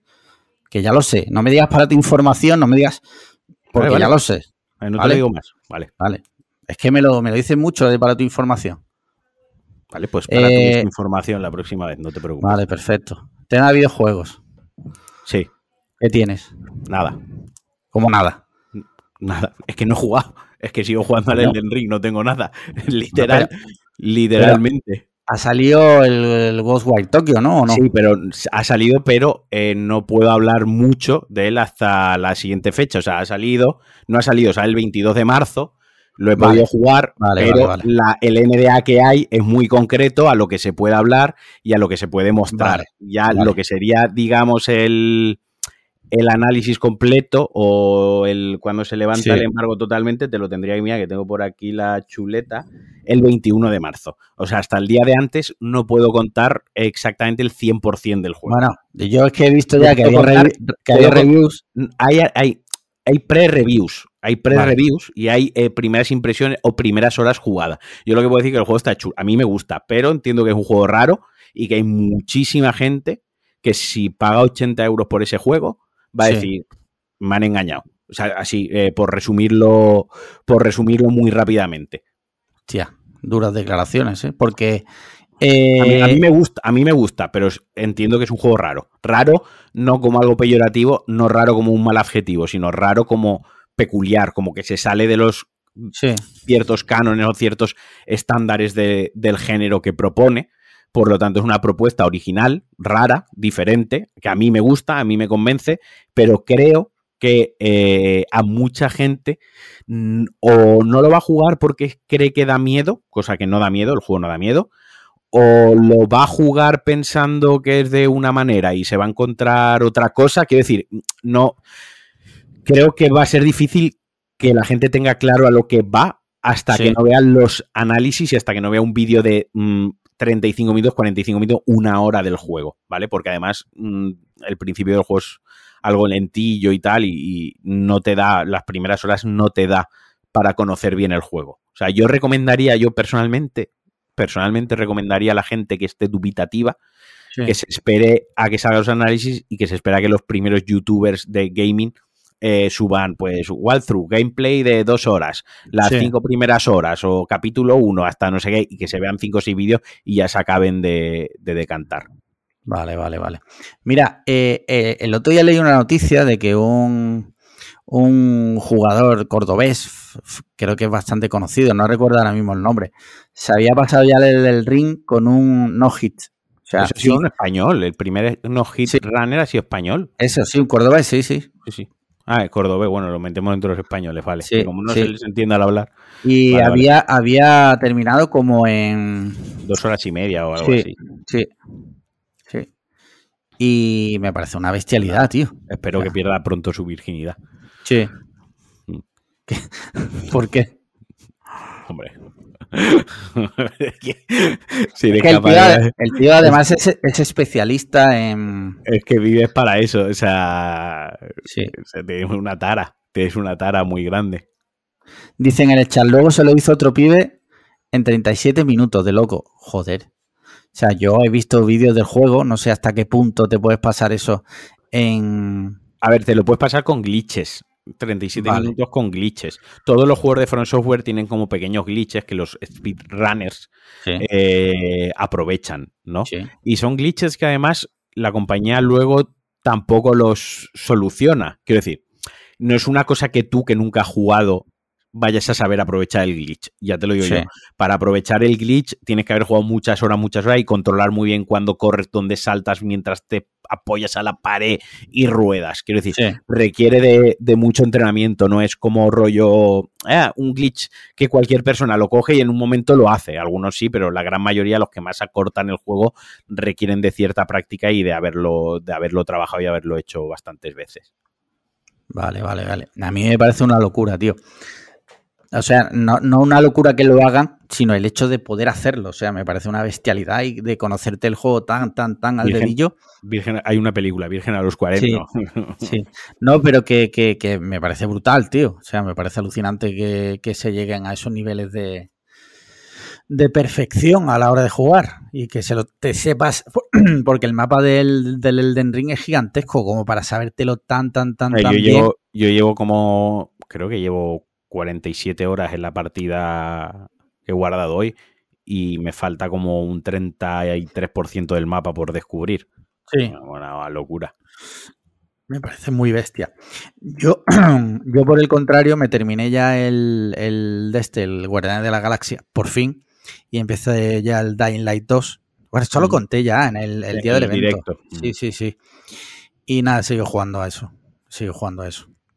He estado viendo vídeos del, del, Gran Turismo 7, pero por ahora no me pienso calentar con eso porque es, otro juego de echarle muchísimas horas, tío. El juego pinta brutal, pero que si los carnes, que si no sé qué. Es un juego para echarle horas, para tener paciencia, sobre todo con el juego. Al último que jugué mucho, muchísimas horas fue el de PS3, que no recuerdo cuál era. ¿Era el 4 o cuál era? El último fue el GT Sport. No, pero el anterior a ese. el 6. El de, de PS3, digo, ¿eh? Sí, Gran Turismo 6. ¿Hago un 6 para PS3? No, pues entonces no. Entonces, creo que fue eh, el, yo creo que fue el 4, tío. Eh, no, el 4 no va a ser.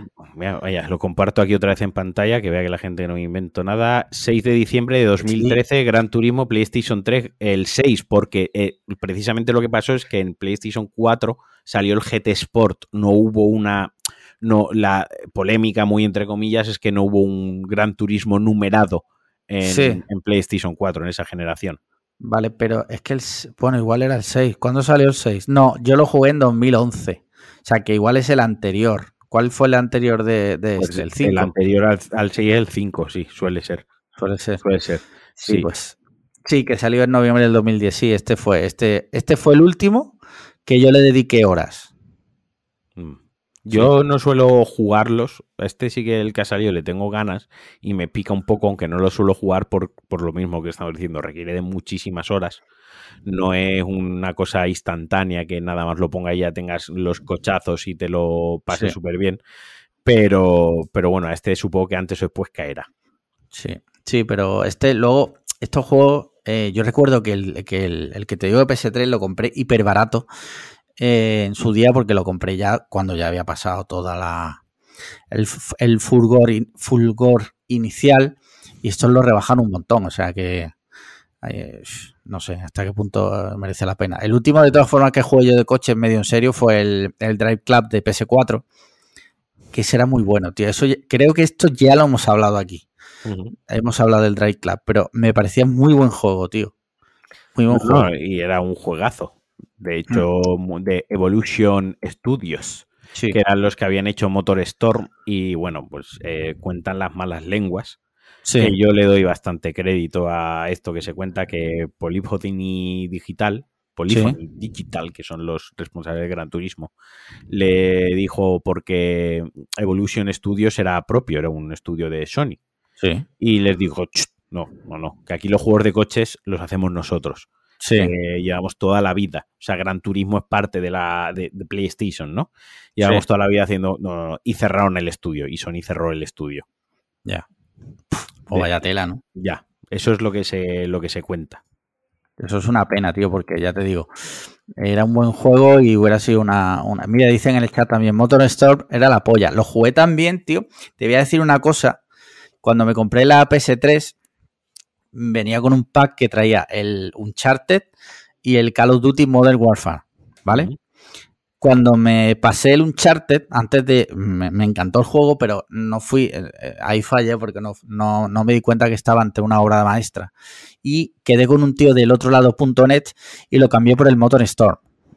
Te podían haber violado en una furgoneta fácilmente. Sí, bueno. Pero te quiero decir, y, el Motor Store estaba, es que lo, acaban de decir en el chat también, dice Motor Store era la polla. Recuerdo desear una PS3 con todo mi ser por ellos. Estaba muy chulo. Es que una gracia que tenía el Motor Store y era el reclamo que tenía para cuando se lanzó, el reclamo tecnológico, es que cuando te chocabas o cuando tenías un accidente y se rompía tu vehículo, ¿no? Tu quad y tal, se veían todas, todas, todas, entre comillas, obviamente, ¿no? Se veían cientos de piececitas de los engranajes, la rueda, o sea, era como las partículas, ¿no? De cuando tenías un accidente y eso era muy llamativo. Y luego, pues el barro, la lluvia. Sí, los road y eso estaba muy conseguido. El, principal reclamo era eso, el pegarte una hostia y que se veía cómo se, se destrozaba el coche hasta la mínima pieza. Sí, sí, sí. Estaba bien chido, la verdad. Es el último que jugué de coches en serio, ya te digo, fue el Drive Club. Porque después no ha salido ninguno potente, ¿no? Bueno, los, sí, el Forza, los Forza Horizon. Sí, sí, sí, sí. Lo que pasa es que, claro, yo como no tengo Xbox, me pilla un poco. sí, me pica un poco fuera. Sí, el, el, último de este, el, Forza Horizon, está bastante guapo. los Dirt también están guapos. O sea, hay juegos de conducción muy chulos. Fórmula 1 suelen ser buenos juegos también. Los juegos de conducción salen. Pero... Para mí, los de Fórmula 1 considero que son eh, para ya un nivel mm, enfermo. Igual me equivoco. Para gente ya muy, muy, muy ah, conocida de los juegos de conducción. tienen modo simulación para que te lo pase bien y ya está. Ya, ya. Pues sí. Eh, bueno, tema series. ¿Qué tienes para contarme? ¿Que ¿Has visto algo recientemente de series? He empezado a ver la de Feria y no, me, no me está gustando mucho. No sé si la, no sé si la acabaré. No ha tenido nada de, repercusión esa serie. Es que la serie es mala. es mala, ¿no? Es flojilla es flojilla. Además, es, está ambientada en 1995 en un pueblo de Cádiz. Y el tema está en que eh, intentan tratar, o sea, hay como cierta ambientación que sí que es muy 1995, pero luego hay otras cosas, por ejemplo, cómo va vestida la protagonista, que eso no es 1995, eso es 2022. por poner un ejemplo. ¿Sabes? Que me viene así a bote pronto. O la casa que sale, la casa de las protagonistas en el primer capítulo. Tú la ves la casa por dentro y eso no es una casa de un pueblo de Cádiz de 1995. Eso es una casa de familia americana, de bajar las niñas por las escaleras, el padre en la cocina, una cocina abierta con isla de chicas. He preparado el desayuno, venga, sentaos, ¿no? Eh, y que lo que le han puesto es una tele de tubo con un VHS para decir estamos en 1995. Entonces se queda como ahí al, medio caballo y luego muy lenta, el CGI, por ahí CGI de, cosas raras, está mal hecho. Eh, no sé, tío, es como que quería que me gustase, pues una serie española, eh, ambientada en Andalucía, con 1995, con un misterio paranormal, con el diablo, con bichos, tal, esto, lo otro, ¿no? Era como, venga, va, eh, quiero que me guste, pero no, no hay Peca, peca de lo mismo que pecan todas las series eh, de este tipo de Netflix, ¿no? Que son muy impersonales quizás, ¿no? Es una, un algoritmo, son, son series, igual que existen las, las películas algoritmo, existen las series algoritmo. Y esto es, obviamente, es una serie algoritmo que está hecha pues para que no triunfe, porque ellos mismos son conscientes que esa, esa serie no va a triunfar, pero igual que te sacan una serie de coreanos en un instituto zombie y algún señor mayor aquí en España se la ve por las mañanas tan ricamente, pues probablemente esta de, feria haya un señor coreano que se la vea por las mañanas tan ricamente. Quiero decir, a lo que voy es que Netflix cubre ahí un poco su, cuota, está bien porque por otra parte, pues da trabajo a, la industria en España. Eh, si da un golpe de suerte y sale una actriz o sale un actor de una serie de estas, pues oye, la ha solucionado, entre comillas, la solucionó la carrera, por esa parte está bien, pero no hay que olvidar que es un subproducto de serie, algoritmo, eh, de pe a pa, hecha para que se vea en España, en Francia, en Reino Unido, en Asia y en Norteamérica. Sí, sí. Pues sí, pues una pena. Eh, ¿Has visto alguna otra serie? No, series vale. Yo estaba viendo eh, películas. Bueno, ahora hablaremos de pelis. Mm. Yo terminé de ver eh, una de las que hablé en el evento, que de Netflix también, que se llama Inventinana, que en español creo que la han traducido como ¿Quién es Ana? Eh, que, bueno, que contaba la historia de Ana Delvey, una influencer, entre comillas, que engañó a un montón de inversores y de gente para que le diera dinero. Eh, para algunos proyectos de tal y cual que luego no se llevaban a cabo bla, bla, bla. De, ADN, ¿no? De ADN, perdón. ¿De sangre y tal? No, no, no, no, no, no, no. Esa es otra, que van a hacer la peli, creo. Ah, vale, es que eso me lo contó Paco de vuelta. Eh, digo, a ver si estoy mezclando. No, eso es, eso es un caso distinto de una también, de una, de una tía. Pero eso creo que van a hacer ahora una peli o algo, pero no es esto. No es esto. Vale, vale. Eh, la serie está guay. Está bastante guay. La prota es eh, la, chica también de. Se llama Julia Garner, que sale en Ozark. También lo hace súper bien. Esta chica actúa súper bien. Y la otra, la otra actriz protagonista es la niña de la película Mi Chica, que no sé si te acordarás. Sí, sí, sí, claro. Me acuerdo de la pues película y me acuerdo de ella, pero a día de hoy claro. no le pongo cara. Es que nosotros empezamos a ver la serie y dijimos, hostia, esta tía, esta tía, esta tía, lo busqué en IMDB y digo, coño, que es la de mi chica. Y, y bastante... La serie está guay, ¿eh? yo te la recomiendo si te gustan los casos reales de, juicios y tal, eh, está, está guay, está guay. Te la recomiendo. Y luego hemos empezado a ver Euforia, que es de HBO Max, que, es la serie esta de Zendaya, de salen adolescentes drogándose, follando. Eh, creo que es el producto visual con mayor número de pollas por segundo que he visto en mi puta vida. O sea, tú, encantado. Encantadísimo porque, claro, al verla entendí por qué Engeru era una de sus series favoritas. Digo, claro, sale tal nivel de prepucios que, que él la ve y dice, joder, ojalá estar ahí. ensaladilla euforia. Sí, ensaladilla euforia. Y está bastante guay, tío. La serie está muy bien hecha.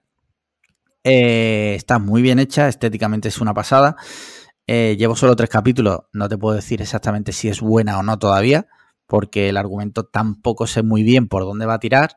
No sé si va a ser novelera o no, pero de primeras tiene mi atención. O sea que por ahora le doy, le doy el ok. Eh, y ya está de serie. ¿Te parece que hablemos de pelis concretamente de una en particular? Yo, vamos a hacer una cosa, vamos a hablar de Batman. Eh, yo luego he visto otras películas pero son las de los Oscars. Y como vamos a grabar la semana que viene el especial de los Oscars, no, voy a, no, voy ni a nombrar las que he visto, quiero decir. Eh, he visto Batman y el resto de películas que he visto no las digas. Vale. De, las nominadas a mejores películas de los Oscars, ¿vale? Que ya me, estoy haciendo los deberes. Adiós. Sí. las saca incluso las que te dé pereza. A mí alguna me da perecita, pero. Eh, vale, una cosa, a partir de aquí, que lo esté escuchando, vamos a hablar de Batman. No sabemos, porque no lo hemos hablado previamente, hasta qué nivel de detalle vamos a hablar de la película. Hemos dicho, vamos a reventarla, pero bueno, eso es una expresión que usamos Alex y yo, pero no hemos, no hemos marcado una línea donde está la línea del spoiler, ¿de acuerdo? Entonces, insistimos, os estamos dando tiempo, os estamos dando segundos.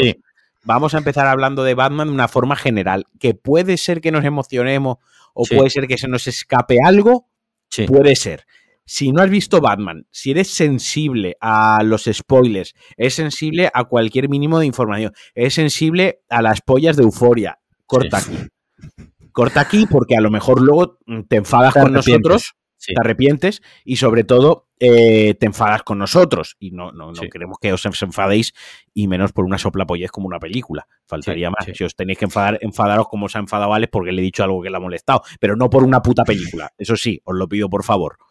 Enfadarse con cosas coherentes, no con no por que han dicho en no sé qué de, de Edward Nickma, ¿vale? Porque somos adultos ya. Sí, sí, sí. Así que vamos a hacer una cosa. Contamos hasta cinco y a la de 5 ya no hay ya no hay opción. Vale. Venga, 1 2 3 4 4 y medio 5 Alfred muere, Alfred muere en la película. Alfred muere. Se cargan a Alfred. eh, bueno, de Batman, ¿vale? De Batman, eh, yo creo que ha sido uno de los primeros grandes estrenos de este año eh, en cines. De hecho, ha reventado la taquilla, literal. Eh, hacía tiempo que no una peli no reventaba tanto la taquilla, claro, hemos tenido el COVID y demás. Eh, Robert Pattinson, protagonista, haciendo de Batman y de Bruce Wayne. Paul Dano haciendo de, de Edward Nigma, tú, lo has dicho, de, o como le llaman también su alter ego Riddler. Riddler. Y, del pingüino eh, interpretado por Colin Farrell. Increíble porque no se le reconoce. Sí, no se le reconoce, sí, sí. Y luego, y luego no hay que quitarle mérito porque solo estás nombrando a los nabos. A no, es que eh, la ha dejado para el final por ser la mujer para dedicarle más tiempo. Zoe Kravitz, la hija de Lenny Kravitz, que claro, ¿qué edad tiene Zoe Kravitz? Porque eh, Vamos a ver, no, no porque tal, sino cómo es posible que Lenny Kravitz, que en mi cabeza tiene 40 años, 33 años tiene. Zoe Kravitz tiene 33 años. ¿Qué puta edad tiene Lenny Kravitz, tío? Para tener una eh, hija de 33 años, 57. O sea, lo tuvo con 24. Eh, normal, para, ser artista me parece hasta tarde. Eh, luego Andy Serkins como Alfred. Correcto. Y Jeffrey Wright que lo conoceréis de Westworld probablemente y de los Juegos del Hambre, entre otras muchas cosas, que hace de James Gordon. En este caso han, elegido un actor afroamericano para interpretar a James Gordon. A mí me gusta, me gusta la, elección, me gusta cómo lo hace, me gusta cómo lleva el, el papel. Vaya, o sea, cero, cero, cero quejas con eso, porque sí que leí quejas respecto a esto, pero del ¿Ah, sector de, sí, del sector de subnormales de siempre, ¿no? De, ya están. y luego, y eh, nombrar, por favor, que me flipó ver al, al a Falcone, eh, que es el de. Sí, el de Night Of, como la vi hace poco. Sí. Eh, me dije, hostia, el de, Night Of. sí, sí, sí. John Turturro, un grandísimo, que también no sé si recuerdas que salía en esta, la de El Notas, la película esta de los hermanos Cohen, mítica. Sí. Hacía de un personaje también. Es que ese actor es, impresionante también. Bueno, eh, de Batman. Eh, yo cuando salí del cine le planté un 5 sobre 5 y un like en, en Letterboxd. O sea, a mí personalmente me flipó. Por cierto, muy rápido, también sabéis quién sale que me, que como he visto hace poco de Leftovers, los gemelos, tío. Los ah, gemelos de la discoteca. Sí, sí, sí, sí. Salían de, Leftovers. Son los de la primera temporada. Los gemelos que mm, van con la. los que son los, porteros y tal. Los que son los porteros. Claro, como yo, como tú la serie de Leftovers la verías el día que la vistes. Sí, sí, hace eh, años ya sí. Claro, yo como la vi hace poco, pues sí que los tenía como los tenía como más, más frescos. Sí, sí, sí, sí. Vale, vale, vale, vale. Eh, bueno, la película eh, para mí es impresionante porque, eh, bueno, mm, lo que te iba a decir de, de, Jim Gordon, no tanto el actor, sino el personaje, quizás está muy contenido, porque me parece a mí, por lo que interpreto de la peli, por lo que he leído por ahí, que estamos hablando de un Batman que está empezando. Según tengo entendido, lleva dos años actuando. dos años como máximo. Lo, dice él en la película. los, dos, últimos años, lo hice así, dos años. Y claro, Jim Gordon y Batman se conocen de, dos años, entonces es normal que su relación y que el personaje de Jim Gordon no esté como en otras pelis que hemos visto, que ya se conocen de hace mucho, que es un policía ya muy curtido. Aquí quizás, eh, por eso quizás veo al Jim Gordon más contenido. De hecho, creo, ahora debería repasar rápidamente la, la, película, volvería a verla, pero creo que cuando él empieza la película no es teniente, no es el teniente Gordon. Puede ser, sí. Él muere el otro. Sí. Y, lo hacía, y es cuando él ascendería, en principio, quiero decir. Es que a nivel cómic coge cosas de año 1 eh, que es uno de los mejores cómics que hay de Batman, y coge cosas del largo Halloween, coge alguna pequeña cosita de Hush, de Hugs, de silencio, no sé pronunciarlo exactamente en inglés, y coge pequeñas inspiraciones eh, y las mezcla muy bien, muy bien. Y entre ellas coge esta relación que tiene Gordon y Batman, de que están empezando a conocerse de que a Gordon, pues bueno, le están dando un poco de manga ancha dentro de la comisaría, pero están diciendo, pero ¿qué coño hace si este tío es un delincuente? Porque no olvidemos que Batman infringe la ley. Sí, claro, claro. es un, como le dice, hay, hay una palabra en inglés que en español, cuando la escuchan, no tiene esas connotaciones, que es vigilante. Claro. Que la utilizan también mucho en, en Watchmen. Claro, who, Watch, ¿no? Eh, The Watchmen o algo así. es como, ¿Quién vigila al vigilante? Claro. ¿Quién vigila al vigilante, no? Él al final es un delincuente. Quiero decir, si, si hay, un, hay un crimen, está la policía tomando tal y tú te plantas ahí en medio a toquetear prueba, eso es delito. Como aquí en todas partes, ¿no? Entonces, todavía tienen esa relación y tal, pero a mí lo que me, has, me ha gustado la película es que el título de la película define muy bien la peli, ¿no? Es de Batman y hay muy poco Bruce Wayne y hay mucho Batman. es algo que me ha gustado, ¿no? O sea, hay muy poco Alfred, hay muy poco Gordon, hay realmente poco, poca Selina Kyle, hay poca Catwoman, en realidad ni siquiera se presenta como Catwoman en, en, la película, y hay mucho tal cual de Batman, hay mucho Batman, mucho él vestido de Batman y haciendo cosas que hacen Batman, que no es solo pegar hostias, que también es investigar, también es comerse la cabeza, también es buscar pruebas, es, es la parte más detective, más noir de Batman, que creo que es la versión que todavía no teníamos de, de, Batman en el cine o no la teníamos de esta manera, que creo que sí. es donde, donde gana mucho, ¿no? Sí, sí, totalmente de acuerdo contigo. Mira, dicen en el chat un poco decepcionado con Pattison como Bruce Wayne, aunque me parece una pasada haciendo de Batman. Es que tampoco hace tanto de Bruce Wayne, en mi opinión, no como tiempo. para poder jugar. Es que sale cinco minutos haciendo de Bruce Wayne en el entierro claro. de, de, En el entierro este del policía. Es el hay único un, momento. Hay un cambio que, a ver, una cosa buena que tienen las películas de Batman, ¿de acuerdo? Es que ya se han hecho tantas adaptaciones sí. que si quieres el Batman más de cómic, porque te va más ese rollo, tienes ahí las de Tim Burton y luego tienes sí. Batman y Robin, Batman Forever, sin entrar a valorar si son mejores películas o peores, o mejores o peores películas, ¿vale? Simplemente el estilo. Si quieres ese Batman más de cómic, más de cartoon, más exagerado, más fantasioso, tienes esas películas. Si luego quieres un Batman más trascendental, ¿no? Más que uh -huh. se, se de, de, retroinspección, de verse a sí mismo, de sus temores, tienes el Batman realista este de Nolan, ¿no? Que sí. digamos sería el Batman más realista.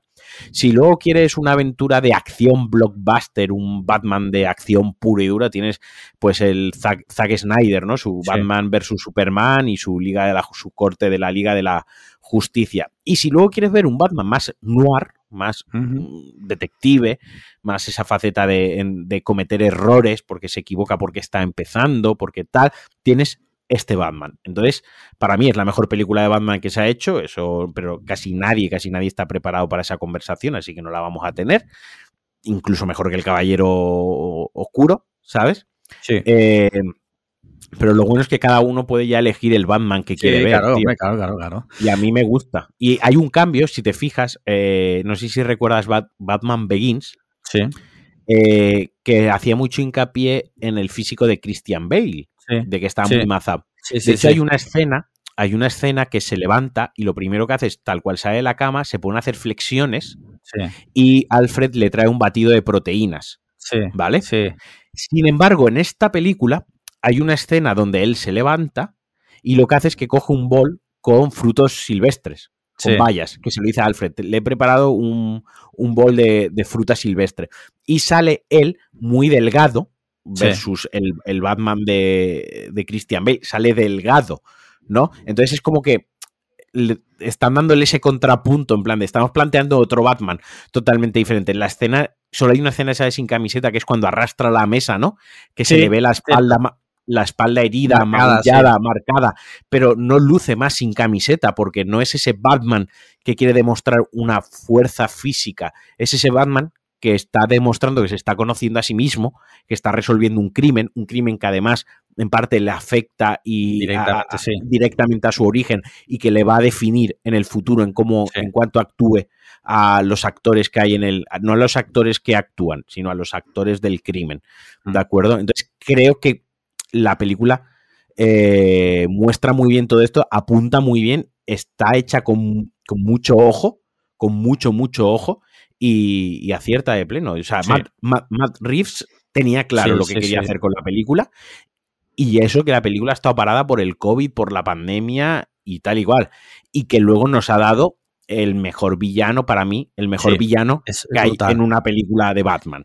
Eh, Por y con todo el respeto al Joker de Heath Ledger y todo lo que tú quieras, ¿vale? Sí. Como villano, no como actuación, porque la mayoría de la película lleva una puta máscara, o sea, sí. el actuar, actuar, actúa poquito y cuando actúa me, me recuerda mucho al, a, a Prisoners, ¿no? Eh, Sí, es el, el, mismo actor, el, el sí, Paul sí, Dano. Mismo, y, hace y, hace un poco ese rollito cuando sí, se quita la máscara, se deja coger, ¿no? Es un, es un, puto psicópata. Es un puto psicópata, pero casi toda la película lleva la máscara, entonces la actuación, pues obviamente no es una actuación tan de método como la del Joker, simplemente. Ya está. O sea, no es. Pero, pero como villano, como construcción del villano, me flipa. Me encanta porque además la escena de presentación de, de, del personaje de, de Riddler es, es impresionante. sí, sí, es una potencia visual increíble. Y luego me gusta mucho que le han las connotaciones que le han dado, esto que de repente sube vídeos online en una especie de Twitch y tal, eh, y cómo vas, cómo él va descubriendo poco a poco su plan. Eh, me parece que está súper impresionante porque eh, tiene unas connotaciones muy de ahora, ¿no? Porque cuando la escena del final, y aquí ya spoilers, ¿vale? En el que están en el Madison Square Garden falso, en el Gotham Square Garden, que se está presentando la, futura alcaldesa. de Gotham y tal, y de repente se descubre que el plan de Riddler era un plan maestro en el que él se dejaba capturar, entre comillas, se dejaba para que otros imitadores de él eh, hicieran ahí una masacre, me recordó tanto a, todos estos tiroteos masivos, por ejemplo, el tirador de Las Vegas, gente, esto ha pasado, o sea, gente de, la All Right, que se le, sí, de la All Right que se le va la puta olla que, creen que porque ellos tienen, piensan que la sociedad está podrida, que tal y cual, pues eso les, da derecho a ejecutar esta serie de, actos, ¿no? Y me encantó mucho y cómo, cómo lo lleva a cabo, eh, cómo llevan al personaje por esos derroteros, ¿no? Porque veníamos de Jim Carrey haciendo de Riddler en... Mm. Batman y Robin creo que Batman y Robin creo que era, con unas mallas verdes y tal. Que es a mí me gustaba, ¿eh? A mí me gustaba. Sí, a mí me encantaba. Y, recordaba también, sí, y recordaba también a, la serie esta original de Batman, esos personajes súper estrambóticos, y de repente aquí te cogen el personaje, es un psicópata all right en toda regla. Eh, de mucho cuidado. Totalmente, eh, que tiene como un plan maestro, que está todo el puto día en internet, y tal y cual, ¿no? Y, me flipa, me flipa tanto que me he comprado el muñeco de, de, McFarlane, que me ha costado 23 pavos. Y yo nunca me compro muñecos. Ojalá la próxima pregunta del podcast sea ¿con qué villano te identificas ahora? Y ya no sea el Joker, ahora A ver, no, no me, encanta, aunque no me identifico tanto, porque, claro, este mm, spoiler, again, se dedica a matar políticos y, gente involucrada en la pudredumbre de Gotham, ¿no? Eh, yo, como soy ultraliberal, no... No, no, lo harías. no, lo haría. No, pero quiero decir, este es como, es más como eh, el Joker es más un pobre víctima de la sociedad y este, bueno, también. En, en, realidad casi todos los villanos son víctimas de la sociedad. En el fondo llevan razón, ¿no? Eh, Riddler did nothing wrong. Bueno.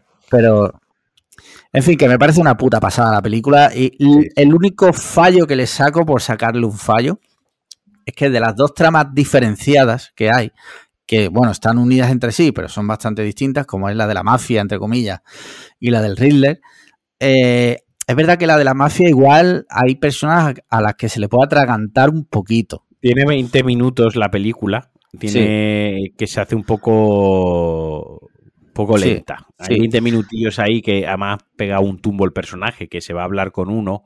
Uno le dice, no, este es el malo. Eh, y cuando vuelve a otro le dicen que no, que este está engañado, que es el malo. Y dices, coño, que eres Batman, eres el detective, el mejor detective del mundo y te acaban de hacer la 13-14 en 15 minutos de escena. Creo que esa escena o creo que ese desarrollo iba a ser más largo, pero igual la peli iba a cuatro horas y metieron tijera y lo dejaron así en las tres horas. Y luego otra cosa muy destacable es la presentación del Batmóvil, que es el, vehículo icónico donde los haya de, de Batman, cómo lo presentan es impresionante. O sea, sí, eh, ahí muy guapo. Una puta pasada. O sea, eh, es una chulada. Y ya está, yo lo único que puedo decir, si habéis llegado hasta aquí y todavía no habéis visto la película, es que corráis a verla. Y que eh, si no la habéis visto todavía en cine, si por lo que sea no podéis, tengo entendido que en breve podrá verse en HBO Max USA, con todo lo que ello significa.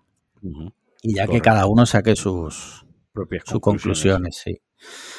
Y ya está, yo tampoco he visto más pelis, tío, porque como he estado fuera y demás, y eh, luego el, fin de semana anterior tuvimos el evento y tal, no he visto más películas. Pues eh, estoy ahora con la de los Oscars, que tengo la del King Richard a medias. Sí. Que está en HBO Max también, por cierto. Sí, pero no vamos a decir nada. no, no, no, no, Simplemente, simplemente la tengo a medias que esta noche la terminaré. Mm, muy bien. Y, y, ya está, yo creo que con esto podemos dar por... Al final nos hemos ido a la, a la hora y media larga. Sí, sí, sí. Sí.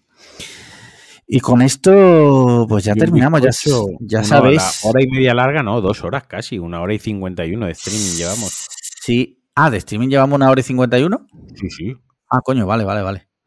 Perdona, perdona. Sí, sí, sí, vale. Eh, ya sabéis, podéis. Bueno, muchísimas gracias a todos. Eh, no hemos hablado del evento, tío. Que íbamos a hablar del evento. No hemos dicho nada, aparte que fue una pues, puta pasada. La semana que viene hablamos del evento y doy una receta. Venga, yo comento un crimen. Venga. ¿Vale? Venga.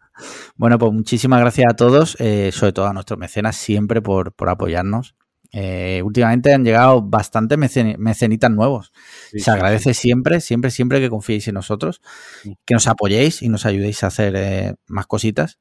Y cuando os vais de baja también nos llega un email y nos avisa también. sí, también y, lo, y lo comentamos, decimos, el hijo puta este, sácalo del grupo, pero ya.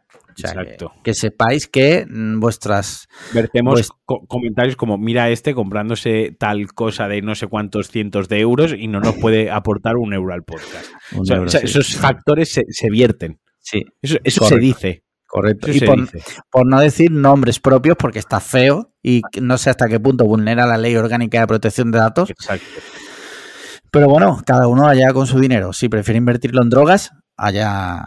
Tú lo has dicho antes, el que quiera destrozarse la vida, que lo haga. Cada uno que se mate como quiera. Sí. Mientras no se lleve a otros por delante. Correcto. Pues nada, muchísimas gracias a todos. Nos escuchamos la semana que viene. Eh, ya sabéis, cinco estrellas en Apple Podcast, comentarios y likes en iBox. Eh, cinco estrellas Michelin, no. Cinco estrellas Michelin y pues si queréis ser mecenas de 3 euros, patreon.com barra podcast cliffhanger. Y ya por último, si queréis comprar nuestro merch, os dejo el link, os dejamos el link en la descripción del episodio para que compréis el merch oficial para ser gente guay, gente cool, que le gustan los nigiris o que le gustan las bebidas energéticas. O que os vean con esa camiseta y os digan, ¿qué coño os pasa? Sí, también. Venga. Muy bien, Chaito. Adiós. No está grabando.